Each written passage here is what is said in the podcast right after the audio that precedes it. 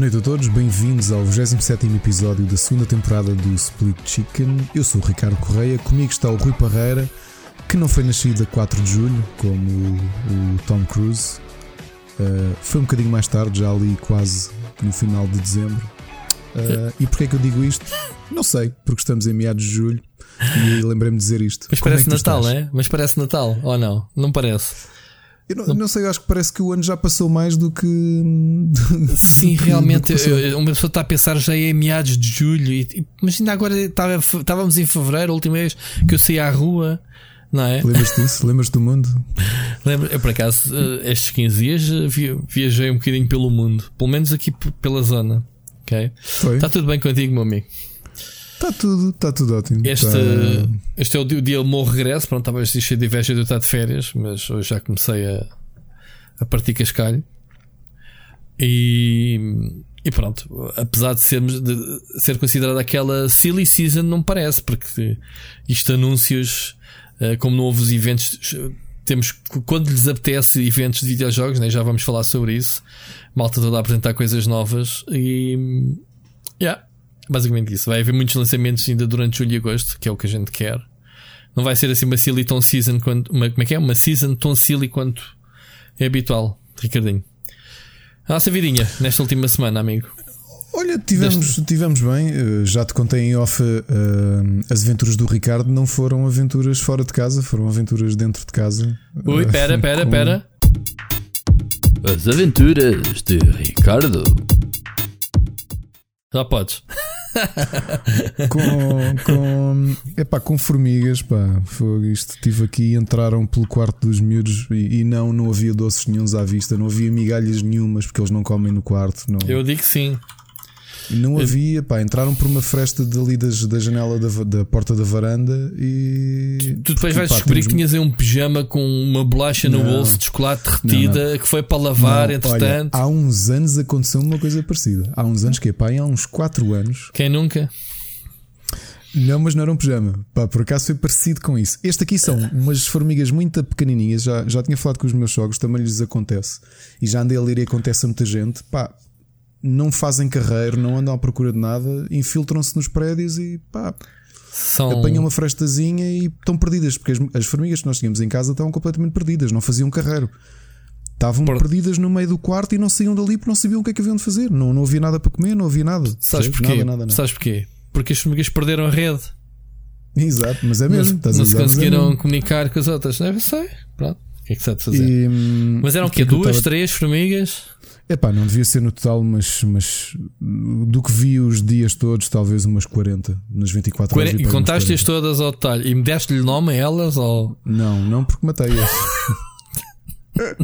Eu que até gosto de formigas. mas 40 ela fazia-nos formigas e o gajo matou-as, mano. O defensor dos animais. Já viste que É verdade, é verdade. Não, mas pá, gosto até de formigas. Mas foi o teu instinto de caso, casa, sobrevivência? Eras tu ou elas, não é, Ricardo? Não, É, não que elas me fossem. causava-me repulsa. Aliás, eu estou aqui muito, muito mais cansado do que o normal porque não dormi nada esta noite. Porque pronto, Uhum. É, as gente, aventuras já- do Ricardo fazem com que eu tivesse ficado a ler sobre São formigas. infestações de formigas na net até às seis e meia da manhã, porque não Viste- consegui dormir. Isto eram aquelas formigas assassinas, che- cheias de dentes? Ou... É, não? é. É. Mas estava a dizer, há uns anos aconteceu uma coisa muito gira que foi depois da, depois da fase da praia do meu filho. Epá, guardámos as coisas todas, lavámos o que lavámos a pá e o balde e não sei o quê. Epá, e não é que como é que isto foi acontecer? Ah, digo, passo no quarto dele, pá, cheirava-me cheirava mal, meu. Só ali uma zona parecia, pá, cheirava mal. Eu, que raio, o que é que é isto? Comecei a mexer. Levaram conchas no Então, balde para casa. Não, não, uma cena muito mais parva que não sei como é que nos escapou. É mesmo da vida atarefada que temos. Então não é que lavámos tudo, menos o tupperware do, do lanche. Então ficou lá um bocado de fruta do último dia de que ele teve praia. E quantos anos depois é que descobriste isso? Não foi quantos anos, foi pá, um mês depois, quando cheguei lá, aquilo tinha um cheiro mesmo horrível. horrível. Descobriste a penicilina, então. Certeza. que- Exato, Outra vez. exato. Olha, e, uma pergunta a ver com formigas. Já provaste formigas tu? Não, porque já provaste? Uhum. Não. São picantes para caraças. Sim, meu. Quem nunca comeu formigas? No, no Mel, por exemplo, é um sítio onde costumava haver formigas, naqueles frascos caseiros da minha avó. Sim, meu. Antigamente papava-se tudo. Não penses que um gajo andava ali a, a tirar. Tipo. Não, é sério. Eu, quem, quem vive na, na Terra, na Santa Terrinha, é muito fácil ter formigas em casa. Por isso é que eu te disse há bocado que qualquer tipo de comida ou qualquer coisa que tenhas Não, que mas não era o caso, percebes? Eu até Essas pensei não. que Se calhar assim isso até fosse- eram térmitas da- do prédio e tu pensas Não que eram, não formigas. eram que eu, não, que eu fui. Ouve, tu julgas que eu não investiguei isso tudo?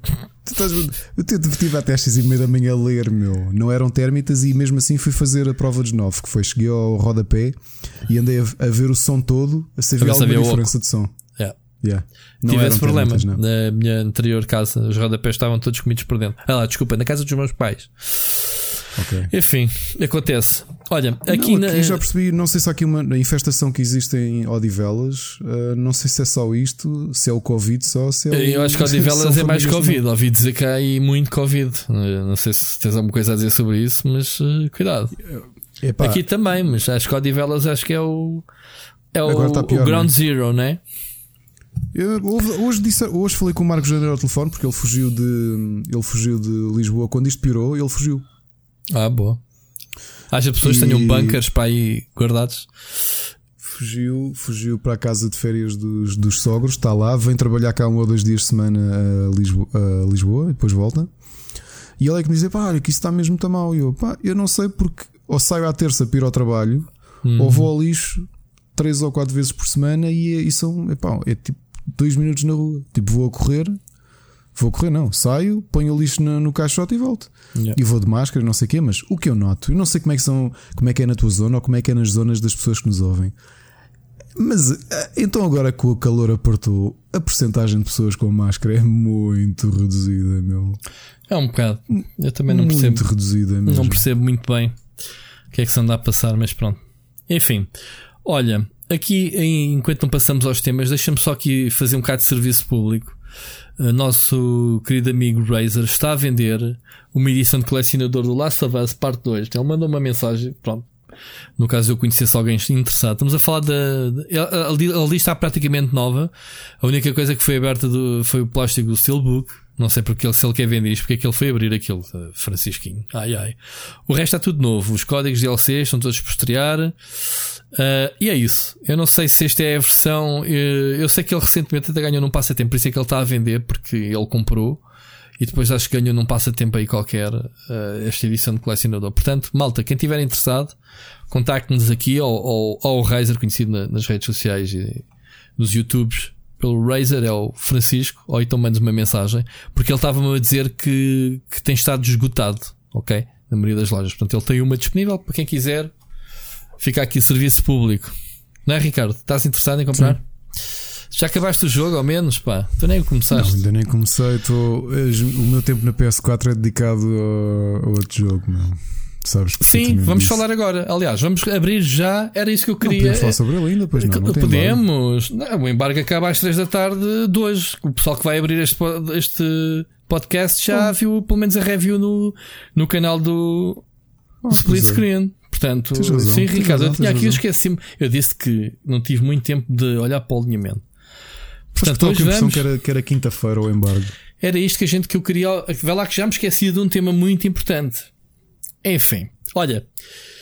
Tenho estado a jogar, eu posso dizer que já acabei o jogo. Eu não sei se ontem estávamos na- a falar e, e eu disse, tu não sei se tomaste atenção. Sim, sim, sim. Um, acabei, não me perguntes quantas horas de jogo é que tem. Porque Eu, epá, pela descrição que tu me deste, eu acho que também já estou quase a terminar. Porque estou no. Estou no. Estou naquele ato. Uhum, Tu disseste que demorava X horas a terminar. Sim. Já? Gostaram, gostaram de evitar-vos spoilers e, e dizer isto de forma Não, é pá, vaga? spoiler, vamos lá. Vamos falar do jogo. Quer dizer, agora não podemos falar do jogo porque é spoiler. Jesus. O jogo tem dezenas e dezenas de horas, malta. Portanto, estamos a falar. Esta altura já toda a gente viu a minha review, pelo menos, quem, quem nos acompanha. O jogo é gigante se vocês estiverem virados para a cena de. Dos colecionáveis, que eu acho que é o jogo que tem mais colecionáveis da minha vida. Epá, eu já joguei a muitos open worlds. Epá, está bem que possa não bater as 800 sementes do, do Legend of Zelda ahm, do Do, dos Coroxids. os, como é que se chama? Ah, sim, Coroxids, sim. Mas, epá, em termos de variedade, tens pá, aí 10 tipos de colecionáveis. E quando a gente diz colecionáveis, há duas tabs para colecionáveis, tipo, uma que é altares, outra que é para apanhar, eh, eh, sei lá, hum, Tens de seguir Sim. as raposas. A seguir a tens- raposa para o altar, tens. eh, Tens os altares que são jumping puzzles, Não, eu que estava-me a querer lembrar dos colecionáveis por e duros, é as bandeiras dos as mongóis. bandeiras, sim. e os artefactos os, os, mongóis. grilos. Os grilos estão em todos os cemitérios, portanto, sempre que estiverem num cemitério, ouçam o barulho do grilo. Tem uma gaiola de um grilo que, se juntarem a cada cinco, dá-vos uma música para a flauta que o, que o, o protagonista sabe tocar flauta. Ahm, enfim, é um jogo grande para quem quiser completar isso tudo. Mas, a nível de quests, tem muitas que- quests secundárias ah, de história e tem as míticas. Que se- é mítica se chama-se, não é? Ou lendárias? Não, não tenho mi- olha, já terminei as míticas todas. Pronto. Deixei para o fim a dos duelos. Eu já tinha feito os duelos quando apanhei essa quest. Ok. só, me faltou Já? uma, só me faltava uma, acho eu. ok. Um, Sim, que era o- são o- duelos era o espetaculares já agora. Os mano a mano. Yeah. Não há muitos. Olha, uma das coisas que eu por acaso não apontei é pena não ver mais. Há bosses, sim, mas bosses não nesse formato mano a mano. Sim, é um bocado, mas não é tão, tão fixe como esses duelos ao pôr do sol. Os, duel, os duelos eh, são das coisas que são difíceis. Uhum. São desafiantes, não são difíceis. Uh, se souber já tal- jogar. Mas eu compreendo. Se esse do final da quest mítica, o tipo depois dos duelos todos, ahm, esse tipo é, é- foi o mais difícil que. É, é suposto ser o mais difícil de todos. Uhum. Lembras-te dele? Podemos falar do combate porque uh, o jogo começa morno, começa com pá, que é isto, man? Um jogo de espadas em que não dá para trancar nos inimigos, man. What the fuck? Yeah, tipo, yeah. Sim, sim, qual é sim, que é eu o inimigo que eu tava- quero atacar? Então, mas todos os jogos de referência fazem isto, como o Sekiro, como o Witcher 3, sei lá, qualquer jogo que tenha espadas, dá para trancar no escolher o Dark Souls, uh, trancar qual é o inimigo que eu vou bater, porque facilmente há dodges e enfim, eu não quero perder Epá, depois tu começas a perceber que, que eles to- tomam uma dif- direção diferente, que é as quatro stances que o pessoal eh, compara, inclusivamente eu com o Niho, não tem nada a ver. O Niho tem uma stance, um leque de combos e golpes específica. Este tem eh, variações, eu diria que são animações diferentes, cada stance, não é, Ricardo? Não é, não é um leque novo de golpes, tem alguns golpes diferentes, mas a, Não, são. Aquilo é, é, ahm, servem para enfrentar o papel uh, tesoura. Sim. Como é que é? Papel uh, pedra e tesoura. Pedra, papel, tesoura, sim, em relação aos inimigos. São. Exato. Yeah. E em- eu, por acaso, aqui uma coisa que desabafei ao Rui logo no início foi que as minhas duas ou três primeiras horas eu estava a ficar um bocado frustrado com o jogo porque Yeah. estava a perder muito. É difícil e não tinha, não, não tinha habituado. entrado na, na- Yeah. no mindset do jogo. Não tinha Sim. mesmo. Sim. E atualmente, esquece, atualmente entro numa E cidade. sabe tão bem. Eu, eu entro, eu, eu tenho um vídeo que eu vou publicar mais tarde quando acabar os embargos de Eu não jogo em spoilers stealth, isso. por exemplo. Não, não gosto de jogar em stealth. Ah, eu jogo- acredito. Jogo quando gosto. é preciso, eu só para eliminar gás. eu- Desde que o tio dele te lembra que um. Que um Desde o início, um logo início. Logo ao É, o início. samurai, o samurai enfrenta cara a cara, mesmo Cara que seja cara. desvantagem numérica. Nos olhos, Eu, sim. olha, é por isso, concordo por isso é que contigo, dá para fazeres o. contigo. Ehm, porque des- eh, por isso é que dá para fazer aqueles confrontos. Consegues matar logo três que apareceu naquele trailer. Sim, sim, sim, sim. Matas logo três se fores rápido, né? se tiveres os reflexos. Ahm, mas em termos narrativos, isso da honra é muito giro. Uh, tu ainda não acabaste o jogo, malta, não vou dar esse spoiler. Mas essa cena do és um ghost ou és um samurai, eles desde o início, desde as campanhas que andam a, a fazer, é, é fixe, é fixe ver. Então, ahm, depois outra, outra coisa já agora das atividades é que há três territórios, portanto, o, o mapa de Tsushima, e cada território está, está invadido pelos mongols. Mongóis, eu nunca percebi se é mongóis, se é Mongóis. mongols. É mongóis. Mongóis. Hum, então temos que libertar. E é a típica cena de vais à aldeia, matas os gajos todos, fazes os objetivos eh, e salvas a, a população. Nada que a gente não tivesse visto de- em qualquer outro jogo. Eu acho que o jogo, em termos de inovação, é zero. Eu digo isso na review, mas faz tudo bem. Portanto, tudo, Sim. tudo, tudo o que apresenta faz bem, não inventa nada, não inventa a roda, mas faz bem. Tem algumas patetices típicas de jogo open world, pá, incoerências. Eu, eu, eu escrevi, pá, uma, há de apanhar muitas missões aleatórias, mas há uma que me fica marcada e eu tipo, man, what the fuck, man. Já joguei vários jogos, como o Skyrim, faz sentido, que é, o gajo entras lá dentro, pobre, tipo, ah, fomos invadidos, os mongóis atearam fogo a isto tudo, levaram-nos a comida, por favor, encontra-os e recupera a comida. E pá, ok, aceitas a quest. Pá, dentro da casa do homenzinho tens montes de matérias-primas, recursos que, e que tu gamas aquilo tudo homem. Tipo, man, tipo, não faz sentido nenhum. Eu, lembrei-me, Skyrim, tu se gamas alguma coisa da casa de alguém, tens logo a, a polícia, né? Os guardas atrás de ti. Neste jogo É não se passa nada. sim, é mesmo é tipo de não. open world puro e duro. De, É, se, é. se formos atrás das picuices de, da atenção ao detalhe, há montes de falhas. Há aqueles problemas típicos de clipping, É, sei é. lá, pá, coisas assim. Sabes o que eu senti no meu. No, e, e, e- e, aliás, enquanto estou a escrever, estou- vocês estão a ouvir isto, provavelmente já, já a minha análise está publicada, eu não a escrevi ainda, tenho alguns tópicos escritos, mas uma coisa que tenho lá é que o jogo é tão terra a terra que eu não estava à espera que fosse isso, vindo um jogo de Sucker Punch, que isto parece-me. E sem, com, com a devida comparação para quem conhece bem a série, especialmente os últimos jogos, eu senti que isto era o Assassin's Creed Japan. Eh, sim, porque é. é- vamos é lá ver. terra mas terra. o- mas É muito- porque os princípios foram os mesmos. Ok? A Sucker Punch foi a Soshima fotografar aquela porcaria toda. Eh, eles, eles, eles tiveram a, a criar a experiência mais autêntica possível. Aliás, a inspiração deles são os filmes que tu conheces bem, Do- os filmes do Akira do Akira Kurosawa, pronto. E até o, o, o Coelho, o Osaji Ojimbo, estás a ver? Do Exato. Stan Sakai. Portanto, todas essas referências eh, que, que, eu, que eu te- falei e, e mencionei também na, na review, os filtros, o tal filtro a preto e branco, portanto, eles dizem mesmo, há um filtro chamado lá eh, Kurosawa. Kurosawa. Pronto. Exato. Que é exatamente. E eu comparei, eu- até na minha review, quem, quem tiver, se tivesse a oportunidade depois de ver, Ricardo, eu meti, eh, meti um. um- fiz ali um, um. Como é que se diz? Um. Opacidade do vídeo do, do jogo. Para, para aparecer as duas imagens. E a corzinha, eles mandaram aquilo mesmo para a empresa que gera eh, as obras de- do cineasta, para a empresa, não sei se são descendentes ou whatever, quem quer que esteja encarregue, para receber eh, feedback da- do grãozito, de- das cores, de- das tonalidades, tudo para ser bem autêntico. É, E outra coisa também que eu achei muito curioso foi eles terem tido na equipa a consultoria de historiadores eh, Uhum. para perceberem se os golpes eram historicamente. Sabes que eu vi isso foi depois. com- Não sei se tiveram, não sei se tiveram, Ricardo. Eu acho é que especialistas analisaram eh, a demo, Foi. aquele vídeo. Eu vi, esse, eu vi um vídeo Sim. em que dois, dois lutadores mesmo analisaram as animações de combate do jogo. Não sei se é a mesma coisa que tu viste. Não, não, eu tinha lido mesmo de terem, Leste. de terem havido historiadores que estavam, na, na- que estavam a dar consultoria a dizer: Sim. "Epá, nesta fase das invasões mongóis, o- depreende-se que era este tipo de armamento, que ah, isso se sim. lutava desta Isso, forma. ah, sim. Eles até há um pormenor delicioso que é a forma como eles limpam o sangue da espada, dobrando Sim. o braço para dentro. Sim, sim, sim, sim. E essa cena na apresentação de, de, de voo, ela com uma espada samurai faz exatamente isso. E pensei, what the fuck, man? Que é isto? Que é aquele agora aquele gesto parece estar na moda, que é fechas a espada no, no antebraço, né? Fechas Exato. o braço sobre a lâmina e A puxas a chamada lâmina zona para tossir e, tossir e espirrar. E também para limpar sangue. Exatamente. Que é para a espada não ganhar ferrugem, portanto, segundo dizem eh, os historiadores. É pá, brutal. E, e sim, os movimentos, eles têm essas técnicas, mas depois eu estive a ver esse tal vídeo de, do pessoal e ele dizia: é pá, aquela entrada com a espada na mão, a maneira como o outro ataca, o gajo estava morto. E, e pá, eles são os prós, meu, man.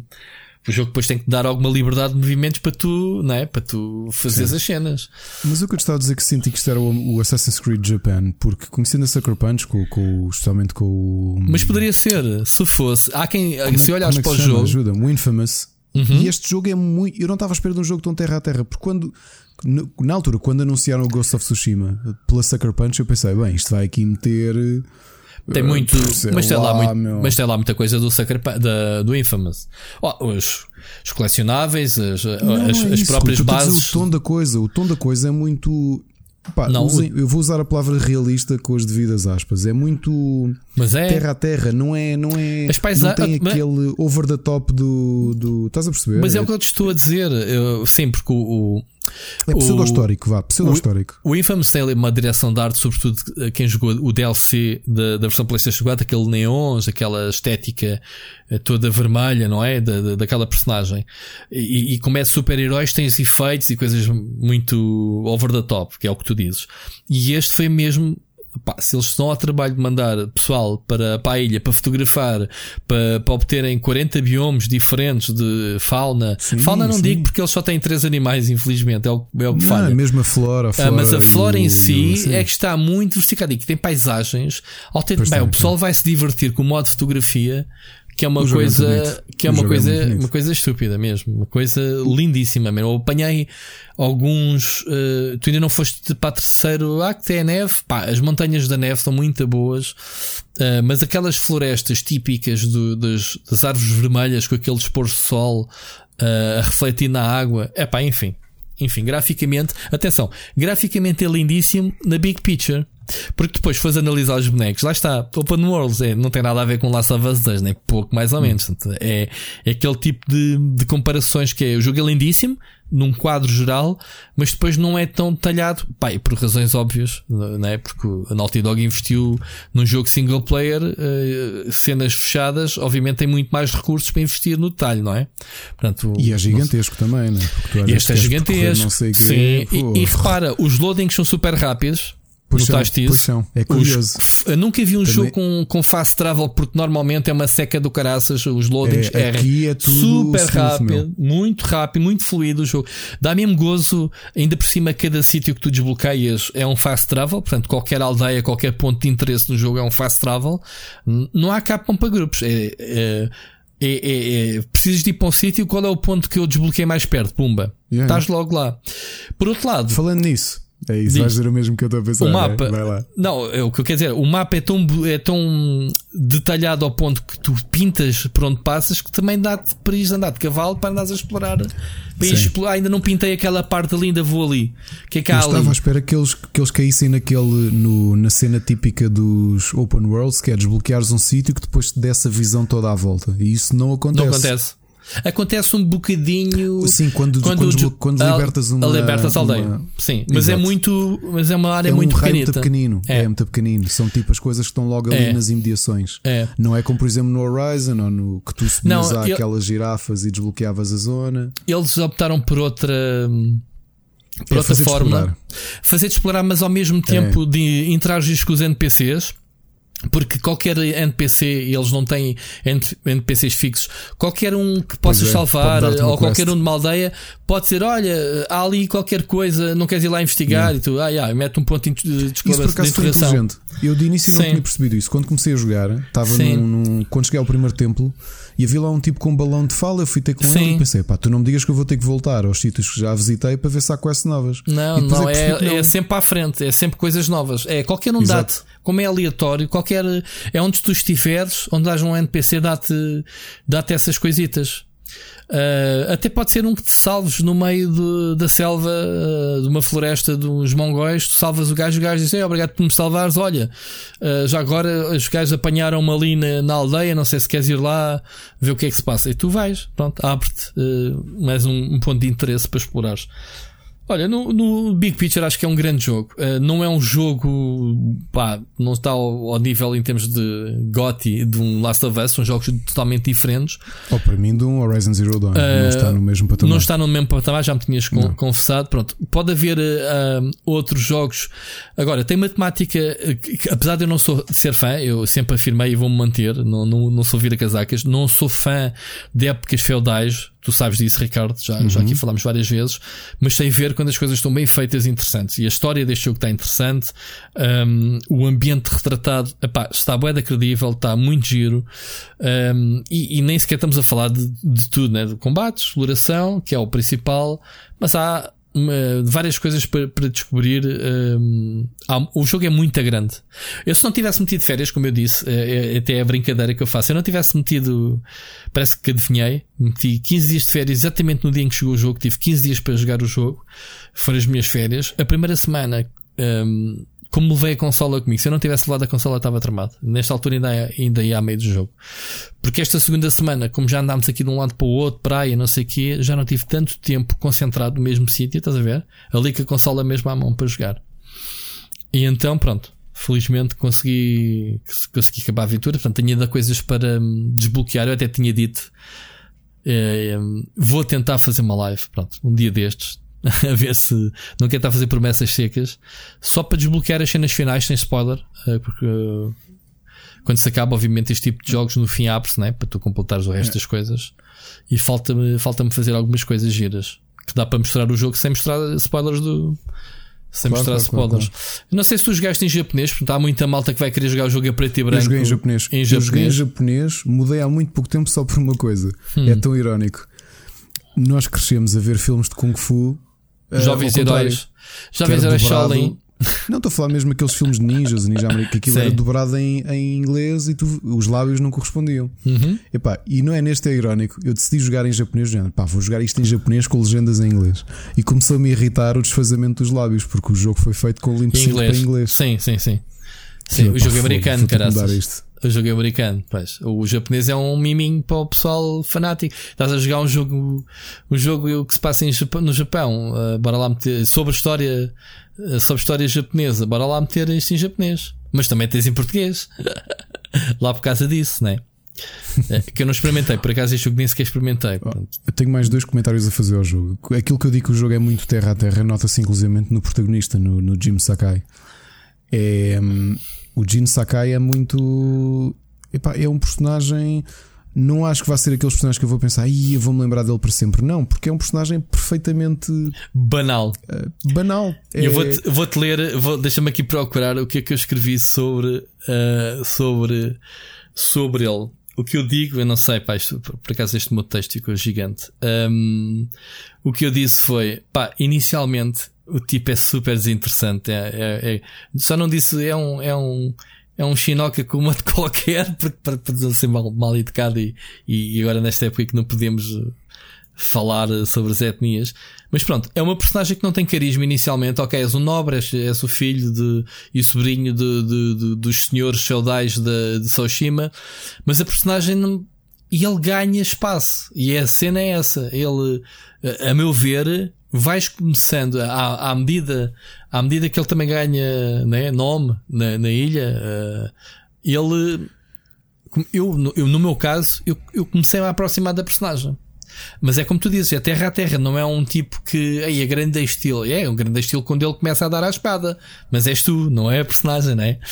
Quando ele começa, começa a fazer aqueles combos todos e, e isso, a personagem é pá, vai da BDS, vai da fixe.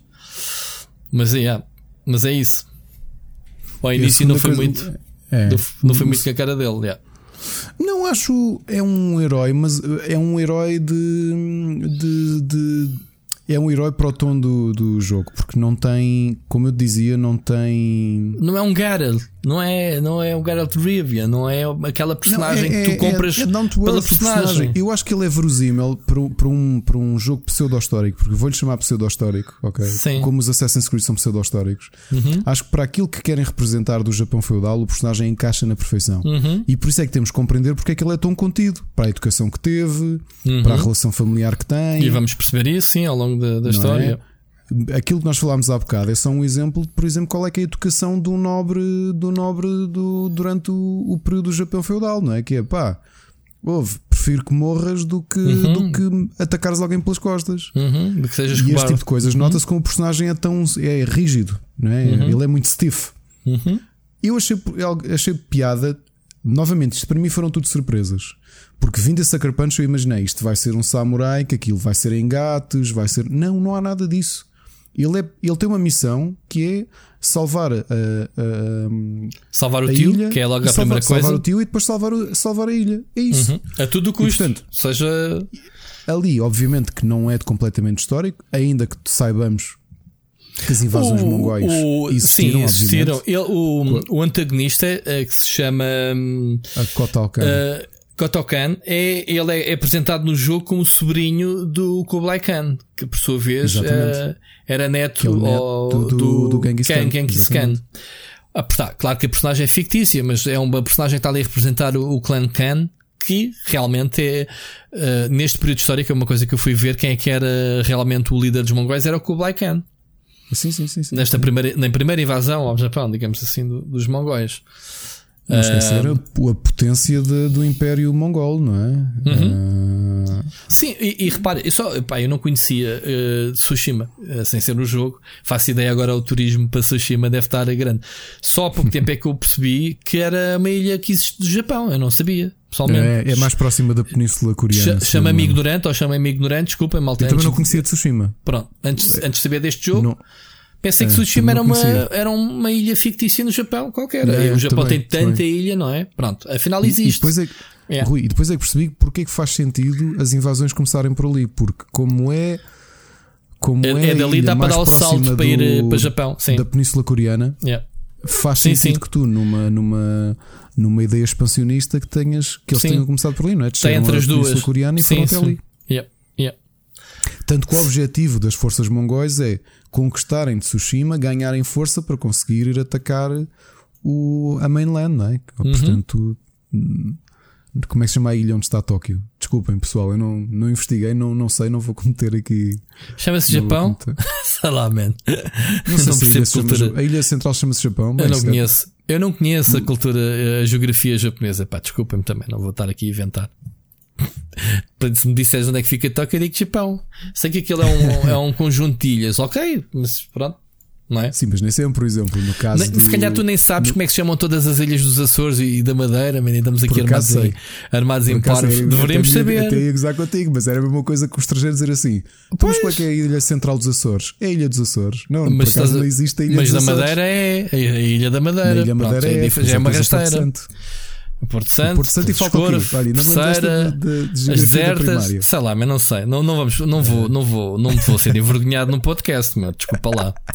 Não vou. Não, mas acho que é isso, são as desertas, são, são as desertas.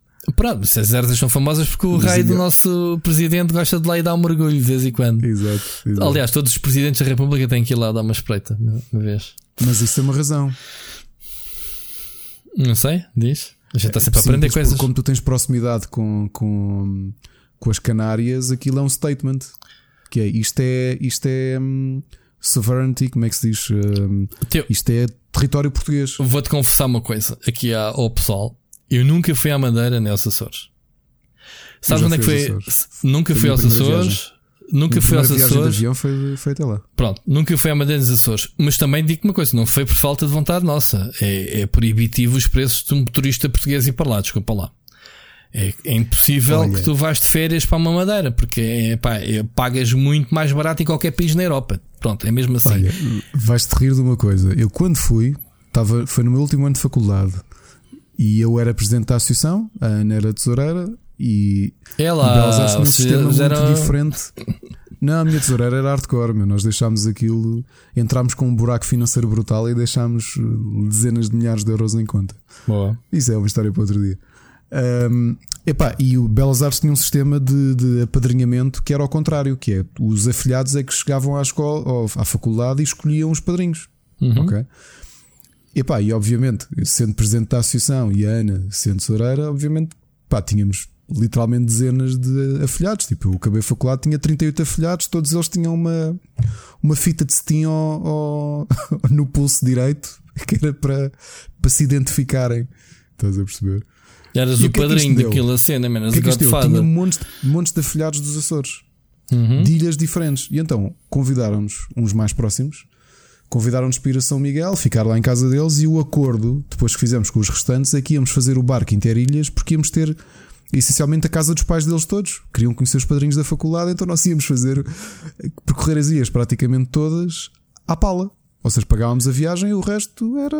Olha, vem cá os padrinhos da faculdade. A sério, foi mesmo esta ideia: vem cá os padrinhos da faculdade. Oh, meu Deus. Então, Eras mesmo é... Godfather daquela cena toda, meu. Então não é que no, no, no, fim de semana antes de nós chegarmos houve ali um problema de segurança e durante duas semanas não houve barco interilhas. Então nós ficámos 17 dias em São Miguel. Eixe, que é espetacular. São Miguel é lindo. O problema é que nós andámos a, a, a arrastar o tempo por 17 dias numa ilha que não é propriamente gigantesca, não é? Uhum. Ou seja, ah, queríamos uma coisas que íamos fazer se em 3 dias, yeah. arrastamos para, para 17. Mas pronto, isto, os Açores valem bem a pena, são uma zona, come-se muito Mas bem. já ouvi dizer. Já ouvi dizer. Pá, a gente quer lá ir. Mas estava-te a dizer só para completar esta. Esta, esta questão. Eu nunca fui à Madeira das Açores. Sabes onde é que foi a minha lua de mel? Onde? Acabaste de ter há bocado. Das Canárias. Ah, A ironia já é lá estive e acho, e acho os Tenerife. muito mais bonitos. Que detestei. Infinito. Estás a ver? Eu Que também. detest- Não, não, eu detestei. Tenerife também. Areia preta, uh, pá. Estive lá a trabalho, não gostei, achei. Achei. exci- eh, achei muito artificial, achei Esteve- muito turístico. esteve Como aquelas moda, zonas agora para já turistas ninguém- do, do Pois. Algarve. Estás a perceber? Não Sim. tem identidade. Yeah. Os, os Açores não, os Açores têm uma identidade própria. Ainda por cima, como estávamos com açorianos, nós começámos a afastar-nos. Epá, olha, lembro-me de estarmos no. o- os meus afilhados, que eram de lá, estavam a conduzir e perdemos ali numa zona, numa zona montanhosa, e eles pararam e pediram ajuda a um pastor. Eles são de lá, eles não perceberam Não o pastor. perceberam. Pois, Estavam só a abanar com a cabeça. se levaste o trator ou não. Estavam a abanar com a cabeça e eu, para onde é que é? E eles, pá, não sei. não percebi. É mesmo. Deve ser fixe. Pá, mas fizemos um- tudo, fizemos aquele cozido Ma- na, mais próximo que tínhamos era o Pauleta, de ouvir um açoriano a falar. que era engraçado. Mas pronto. Olha, só uma pequena curiosidade: estes 17 dias eu como-se tão bem nos Açores, mas tão bem que eu engordei 10 kg em 17 dias e nunca. Aliás, o peso que eu tenho hoje eu ganhei-os quando fui aos Açores em 2007. Já oscilei para baixo e voltei a ganhar, mas este teto que eu cheguei de peso foi lá Foi nos lá que Açores. tornaste, Quando tornaste eu cheguei aqui ao aeroporto da Portela e a minha família me viu, eles começaram-se a rir porque pensavam que eu estava com uma alergia ou que estava todo inchado. Mas não, tinha engordado 10 quilos em 17 dias. Porque comi que nem um animal. E bem. Ora. Comi bem, bem, bem. E à conta? Nós somos, nós, e há- e nós somos uns sortudos. Nós, como país, tu estás a dizer, realmente é verdade. Ahm, mas nós, como país, temos uma sorte, não é? Come-se bem em todo Sim. lado. Pá, temos umas maravilhas como os Açores. e não se ganha e não se paga muito. Pois. Olha, e senti essa diferença agora quando eu fui de férias. eh, pá, ali uma aldeiazita de. eh, como é que se chama aquilo? Uh, já não me lembro onde é que eu fui. Pegões. Pegões. Uh, pegões, Pegões. desculpa. Pegões, sim. Hum, a diferença de preços. Estava, estávamos aqui a fazer contas de uma refeição. Eu fui buscar muitas vezes comida fora. Telefonávamos, eles vinham-nos uh, levar. Pá, muito raramente fizemos comida em casa nessa semana. E então, lembro de uma noite, eh, eu levei uma, uma amiguinha da minha, de, de escola da minha colega. E então, no dia em que os pais foram lá buscá-la, que foram buscá-la para aí na, na sexta-feira, ou o que é que foi, jantaram lá. E então decidi comprar frangos. E então fui lá ao sítio dos frangos, trouxe três frangos assados, batatas fritas e arroz, que eu não pedi quantidade, e olha, mete também aí batata frita, pá, trouxe, trouxe uma sacada de batatas fritas, todos comeram, e ainda sobrou batatas para a refeição do almoço seguinte, e ainda foi para o lixo, para tu teres uma ideia. E paguei ah, 22 euros por três frangos. A semana Ok. passada, a semana passada, fui buscar um frango e um pacote de batatas fritas, paguei 18 euros. Man, um frango, um pacote de batatas fritas, 18 euros. Paguei menos 5 euros que 3 frangos do outro lado. E aqui, e aqui pertíssimo, pronto. É para tu ver as diferenças preços. Eh, mas no norte, no norte, por exemplo, que, é de onde são os meus pais, traz os montes, come-se muito bem. Come-se bem, as pessoas estão sempre porta aberta, vem cá comer, vem cá comer e não sei o quê. Eu lembro-me de andar sempre a saltar de casa em casa a comer. Enfim, só a gente é que sabe, quem passa férias nestes locais. Olha, Amigo, vamos- voltando ao Ghost of Tsushima, Ah. tenho só um comentário negativo e já Uhum. falámos aqui. Uhum. Ah, eu não me lembro do. Acho que se pode dizer como é que é a forma de orientação, não é? Já não lembro- eu não me lembro do NDA. Tenho de reler para saber Não, se. podes, até está no trailer, meu. Tá, Podes. eu, eu não vejo trailers, pronto, é o problema. Pronto, mas podes Aquilo falar do vento. inicialmente é muito giro de fazer separar o vento para saber para onde é que são as coisas, porque não há minimapa. Uhum. Agora, isto na prática é muito chato. Estás a andar de cavalo, então, mas onde é que é? o- Estou aqui às voltas, estou a 20 metros da coisa, onde é que é a final? Só para o vento, só para o vento. Yeah. Epá, em E- termos visuais está muito giro e é funcional. Não, não podes dizer que não.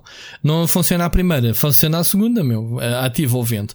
Mas Epá, eu, sim, eu também para é ser mais rápido era aceder ao menu mapa grande, qual é a direção que eu estou, estou da direção certa, sigo em frente, enquanto vou cavalgando, vou ativando o vento só para me orientar. É uma É questão o que de costumo fazer, mas ainda assim é- são tu- passos demasiado.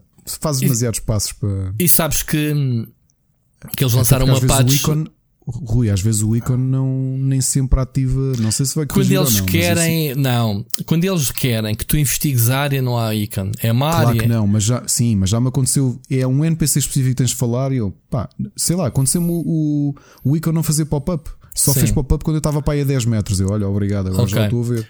Estou a perceber. Pronto. Mas pá, não é algo que seja oh, grande crime. Mas sim, não, fa não, não, faz sentido. Quando tu tens 500 mil coisas dessas para fazer, é capaz de chatear um bocadinho, sim.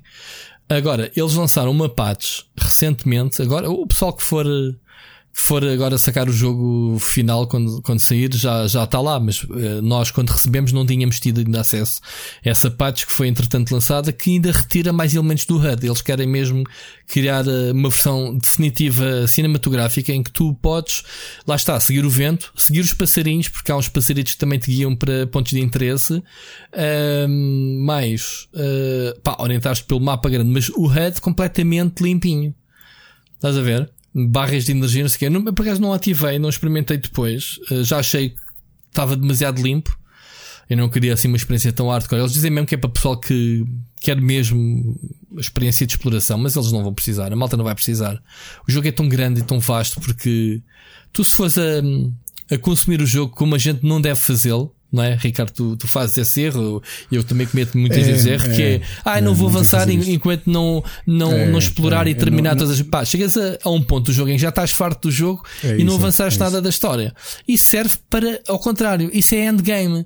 Isso é, meu, vais fazendo o suficiente, o jogo até nem precisa de um game grind, vais desbloqueando tranquilamente as, as não, habilidades. Não existem níveis, não é? Tu vais Não existem níveis. Sim, sim, sim. Eu cheguei ao ponto em que desbloqueei todas as coisas possíveis. Uh, tanto que ele, quando ganhava experiência, já não fazia nada. Uh, parecia a animaçãozinha de ganhar experiência e, e pá, porque eu, uh, o jogo no fim dá, dá, não é aqueles que é, ah, vou fazer esta build e depois numa segunda run faço uma segunda build. Não. Tu escolhes a build que queres e à medida que vais desbloqueando, mas no, fi, no fim acabas por ter tudo. É uma questão depois de tu mudares o que é que tu queres mais usar. agora, Uh, ia-te dizer uh, sobre ah, o, o jogo tem tanta coisa para fazer e é tão grande em termos de quests que essas coisas são endgame. Que é, ok, acabei a aventura, pá, estou satisfeito. Como é que é? Ainda tenho isto isto para desbloquear. Então bora lá. Que é o, é o que estou nessa fase agora. Sinto que estou, se tivesse, o jogo não tem percentagens, infelizmente. Eu gosto muito de checklists e check, tudo organizadinho. O jogo organiza as coisas, mas não te diz onde é que te falta ou, ou quantas é que tens, não sei o quê. Diz quantas tens, mas não, não está uma percentagem geral.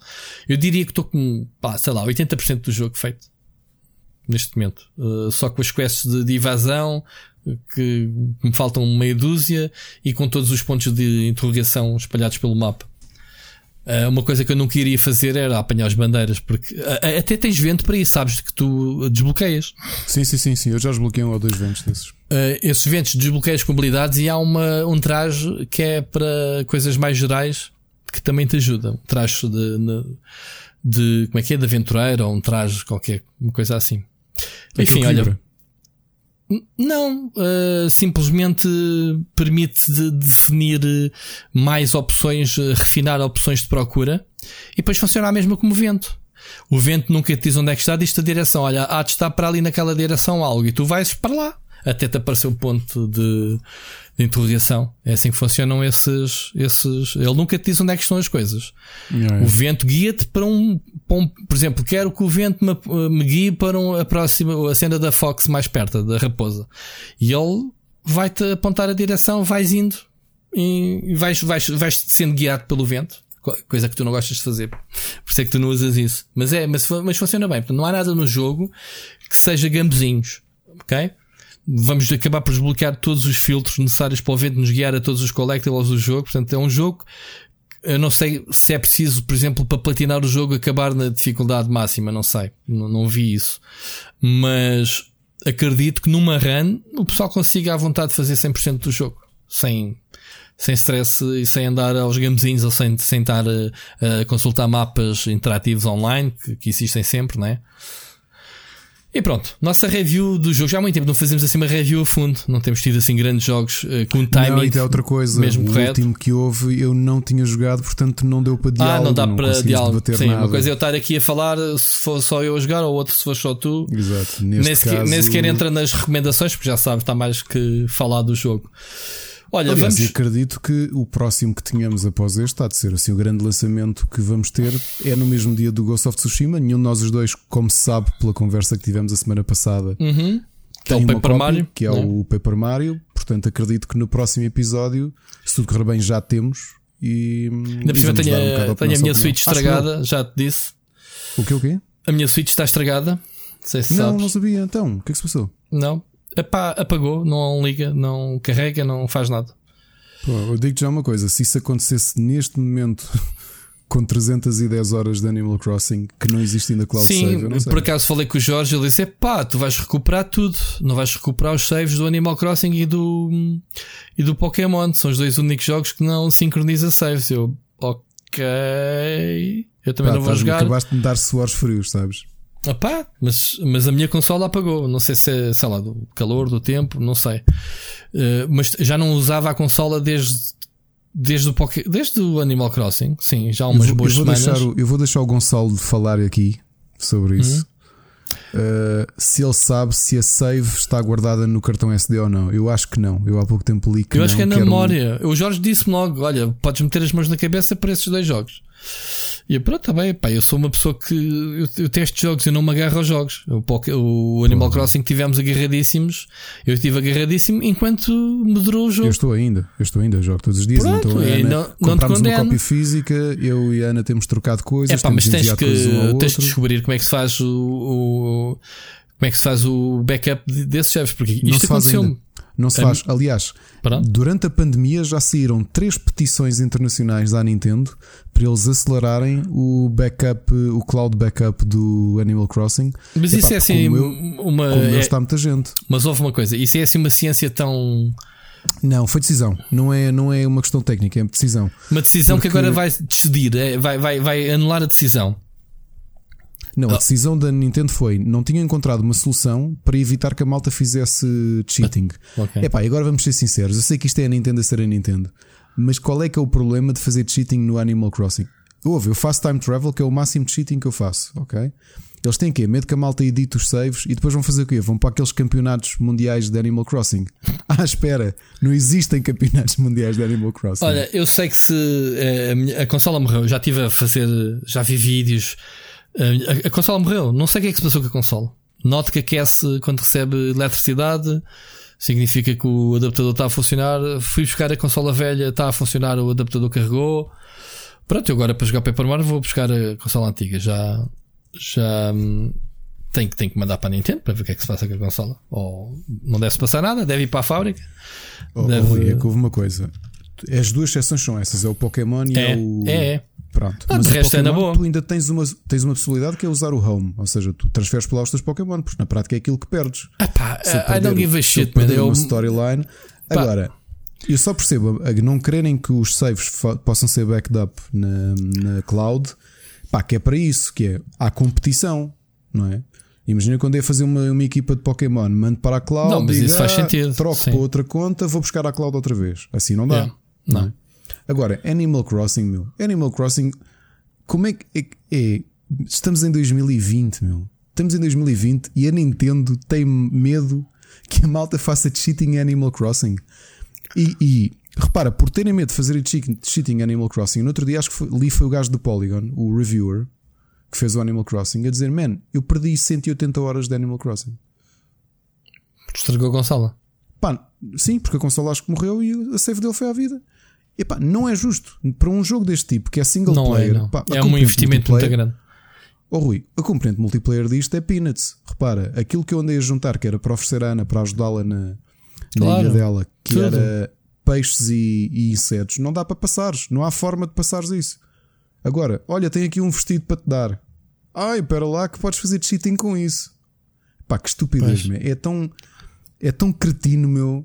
E pá, nós sabemos que, o, que o sistema, o sistema online da Nintendo, a Nintendo está ainda a anos-luz da, da PlayStation e da Xbox, não é? Mas faz Mas backup dos da- saves, no geral. Epá, mas já faz backups e foi uma surpresa, aquilo funciona bem, automático e não sei o quê. Mas eu quando olhei Animal Crossing não teres forma de passares a save ou não passares para a cloud, eu, eu não consigo dizer o que é que isto é. Relembro, Animal Crossing é o maior sucesso comercial da Nintendo de 2020. E não sei se tão cedo vai haver algum jogo que vai vender tanto como Animal Crossing. Ok? Pronto. Eu sei, Mas eles dizem isso, que pronto. este ano, este ano devem fazer qualquer coisa. Sabes que eles têm o, o Animal Crossing é para durar o resto da geração. Eles têm muita coisa planeada e há de surgir eventos e essas coisas. E há de continuar a alimentar o jogo. Eh, eu pessoalmente isso não é para mim. Eu- tu, tu sabes que eu não tenho tempo para, para, para gosto, alimentar. olha, eu, eu- eu- deixei de jogar todos os meus jogos daqueles Tanto que a gente joga a só Ana porque já temos sim. isto como é um ponto relax. Eu, por exemplo, uh, se estivermos a tomar um pequeno almoço os quatro juntos, não faço isso, mas se eu me levantar um bocadinho mais tarde e eles já tiverem comido, eu estou a comer e estou a fazer as minhas cenas de Animal Crossing. A Ana, ao final do dia, para relaxar, tipo às 10 da noite, 11 da noite, senta-se no sofá e vai para o Animal Crossing meia horinha. Pá, é, é isto, meu. Isso E foi o que eu senti digo-te, quando, é quando bom. andei a, a jogá-lo. E, e ainda fiz isso várias semanas depois de ter sequer analisado, porque não foi só uma análise. Só que houve uma altura em que, pá, percebi que não, there's no point, tipo, não, não ando aqui para encontrar as cenas mais bonitas. A minha ilha até, até metia nojo, n- não queria saber da minha casa. Ahm, percebes? Cheguei ao, pá, depois fiz um mau negócio de nabos, foi aí que eu desisti. Tipo, pá, perdi dinheiro com os nabos, não quero saber disto. Não, pronto. e desisti de jogar. Joguei o que tinha a jogar e pá, ainda tinha umas boas dezenas de horas. Para quem jogou o jogo para review, ainda fiz um, depois disso, muito, muito hora. Era aquilo que tu dizias. Era jogar um bocadinho para relaxar por dia, sim. Fazia as cenetas, não sei o quê. Mas pronto, acredito que seja um jogo que continua a dar eh, para muita gente durante o ano. Agora, esses dois olha, as arinhas, as unhas foram ao ar. Não há nada a fazer com a consola. Sei foi com o calor, não sei, a consola morreu. Paciência. Amigo, vamos avançar que já estamos atrasadíssimos. Eu tinha aqui muitas coisas hoje e a ver se a gente não deixa nada para trás. Vamos falar do evento da Devolver. Este fim de semana foram. Houve dois eventos, vamos falar dos dois, o da Devolver e da Ubisoft. O da Devolver eh, foi a Devolver a ser Devolver, portanto, eles têm feito sempre coisas altamente em termos de apresentações. Eh, as outras foram ao vivo, não foi? Nos outros anos na, na E3. Um, Não, não, não, não, não. Era sempre Tinhas vídeo a- gravado, estes? Era, era. era. Ah, ok. Era sempre Mas- diferente. era sempre indiferente. Mas espera, deixa-me. Eu estou a fazer confusão porque eles sempre fizeram apresentações à parte da E3, porque uma questão de não terem dinheiro para ir lá para dentro.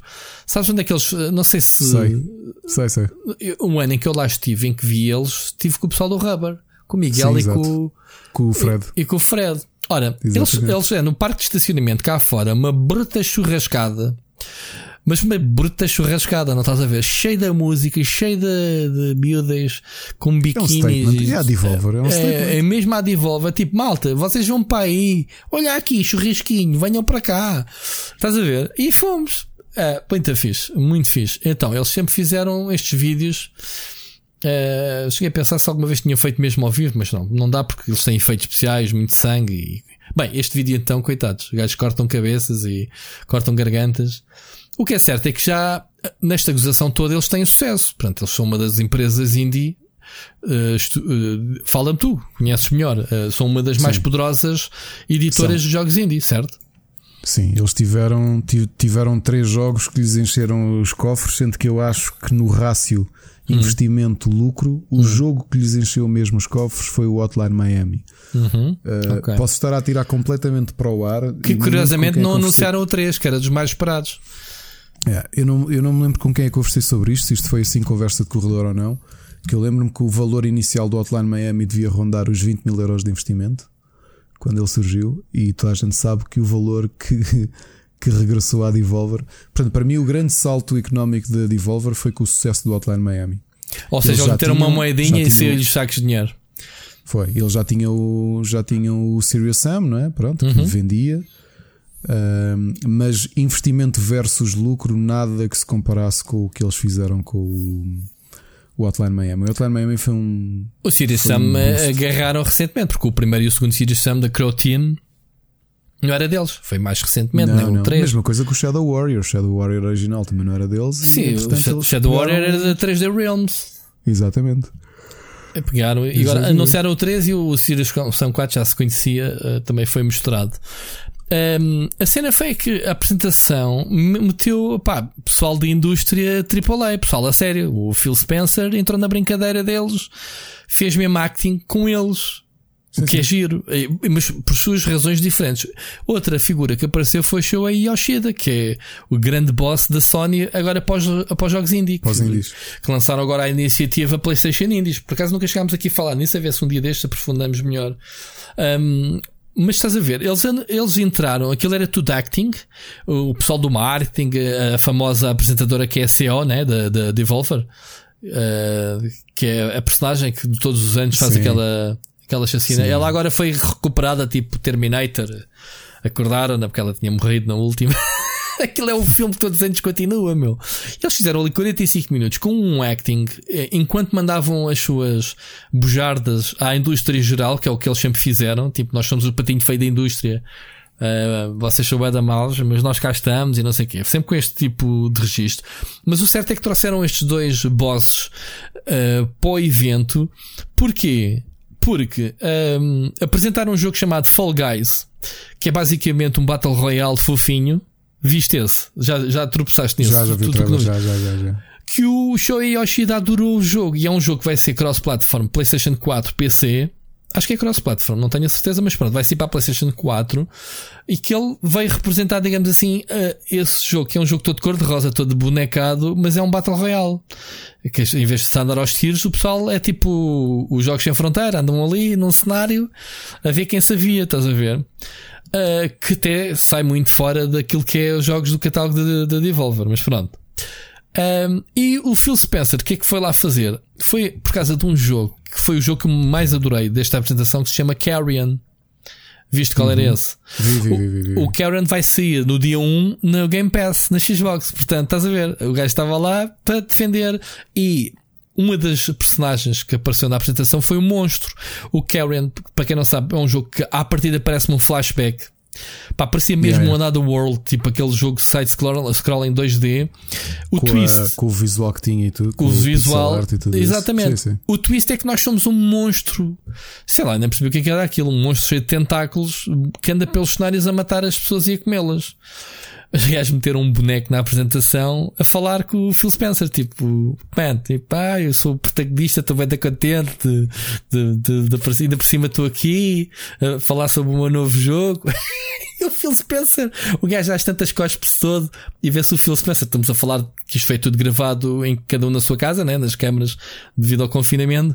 O Phil Spencer, eh, sem grande, eh, a encolher-se todo, o gajo a babar-se como se fosse por cima dele. E ele a fazer uma careta, tipo, ai, estás-me a babar, estás-me a salpicar todo. Eu sei, mas que eles entram nestas brincadeiras, mano, é tão giro de ver esta indústria de, desta forma, uh, o fair play, não é? Toda, uh, neste caso, a indústria indie cada vez mais a mostrar a sua posição, não é? Não é, Ricardo? Sim, até porque já se começou, toda a gente reparou nos últimos anos, eu diria, não sei se estou a mentir ou não que a hum. Nintendo talvez tenha sido a primeira na década passada a começar a dar Apoio. a ocupar um bocadinho mais de espaço nas suas apresentações pós-indies e nindies. rapidamente a, uhum. a, Sony e a Police, desculpa, a Sony e a Microsoft começaram a fazer yeah. o mesmo. Yeah. E atualmente acho que é um dado adquirido porque sabes que há uma, uma, uma franja do público Sabes que eu não sei se, se foi a, não foi a Nintendo, acho que foi a Xbox com o Braid, aquele movimento Talvez. de jogos para, para a Xbox, para o Live Arcade, lembras-te? Na 360. Sim, sim mas. O Braid, uh, o outro, como é que se chama? O. O Explosion Man também teve imenso destaque no. Sim, no, o, o, não sei o que, Boy, Meat Boy, pá, esse tipo de jogos que saíram, que saíram para 360 para o Live Arcade. Não sei se não terá sido aí uh, o namoro das consolas, digamos assim, com os indies. Depois a Nintendo fez isso também e agora a PlayStation, apesar de apoiar uh, indies aqui e ali, uh, tomou agora uma posição com, com o PlayStation Indies. Pronto. E, e, e, meteu lá um histórico da empresa, um apaixonado por jogos, que é o Shoya Yoshida, que eu por acaso estive com ele. Tenho foto com ele. Puma, toma João Machado, bebe mais um shot. Numa um, casa de banho, já agora, para quem não sabe. não, não foi na casa de banho, foi num evento qualquer da PlayStation, alguns no mundo, não me lembro onde. Mas pronto. Foi nos Açores. Uh, não sei onde. Não, pá, há eventos que eu me lembro, uh, consigo dizer eventos X com pessoa tal que vi, pelas fotos sou capaz de situar, mas neste caso eu acho que era ou uma Gamescom em que foram apresentados vários jogos à porta fechada que, que, que a Sony sempre fez uh, as apresentações em hotéis à volta na Gamescom. Lembras-te? Sim. Chegaste sim, a ir. Sim, sim, sim, Uh, e acho que deve ter sido num desses que eu tive com ele. Também tive com, com o do Grande Turismo. Como é que ele se chama? Uh, Kazunori Kazanori, Yamauchi. Kazanori Yamashi. Yeah. Fogo, hoje. Pá, sim, nomes senhora. nipónicos, eu, eu sou um zero à esquerda, mas pronto, é isso. Também tive com ele, enfim. Ahm, agora, a, a Devolver, o pessoal, eu não vi em direto, ah, vi depois, porque o pessoal diz: é pá, vai ver, é pá, os trailers, ah, eles, eles em 45 minutos de apresentação, 10 minutos. São os trailers de todos os jogos, mas aquilo está num filme que eles fizeram de 45 minutos. Ah, e já agora ao pormenor de que a Devolver ainda foi mais longe. Uh, a equipa da, da Flying Wild Dog que fez o, o Shadow Warrior, a série, e agora o Shadow Warrior 3 que foi também apresentado, que tem um ótimo aspecto, já o 2 tinha, fizeram uma experiência, um jogo, se quiserem, para o Steam de borda, que ficou disponível logo a seguir à apresentação, chamada Devolverland Expo, que é mais uma vez o jogador mete-se no, papel de um gajo que chega à E3 e aquilo tinha sido cancelado. E então temos que entrar lá dentro, forçar as portas, entrar na área de segurança para abrir as portas, apanhar uma pistola, uma pistola de brinquedo para, por causa que andam lá uns botes voadores, ah, uns drones que, que te expulsam, e tu tens que andar à procura dos jogos da Devolver lá dentro. Pronto, é o objetivo, é esse. E é uma experiência muito bem feita, portanto, está de borda quem quiser experimentar. Eh, e dá achievements e tudo, ainda por cima do Steam. Muito bom. Opa, fogo. É sério, este ano eles investiram na originalidade. Nota-se que investiram, Mais obviamente, umas coroas. Uhum.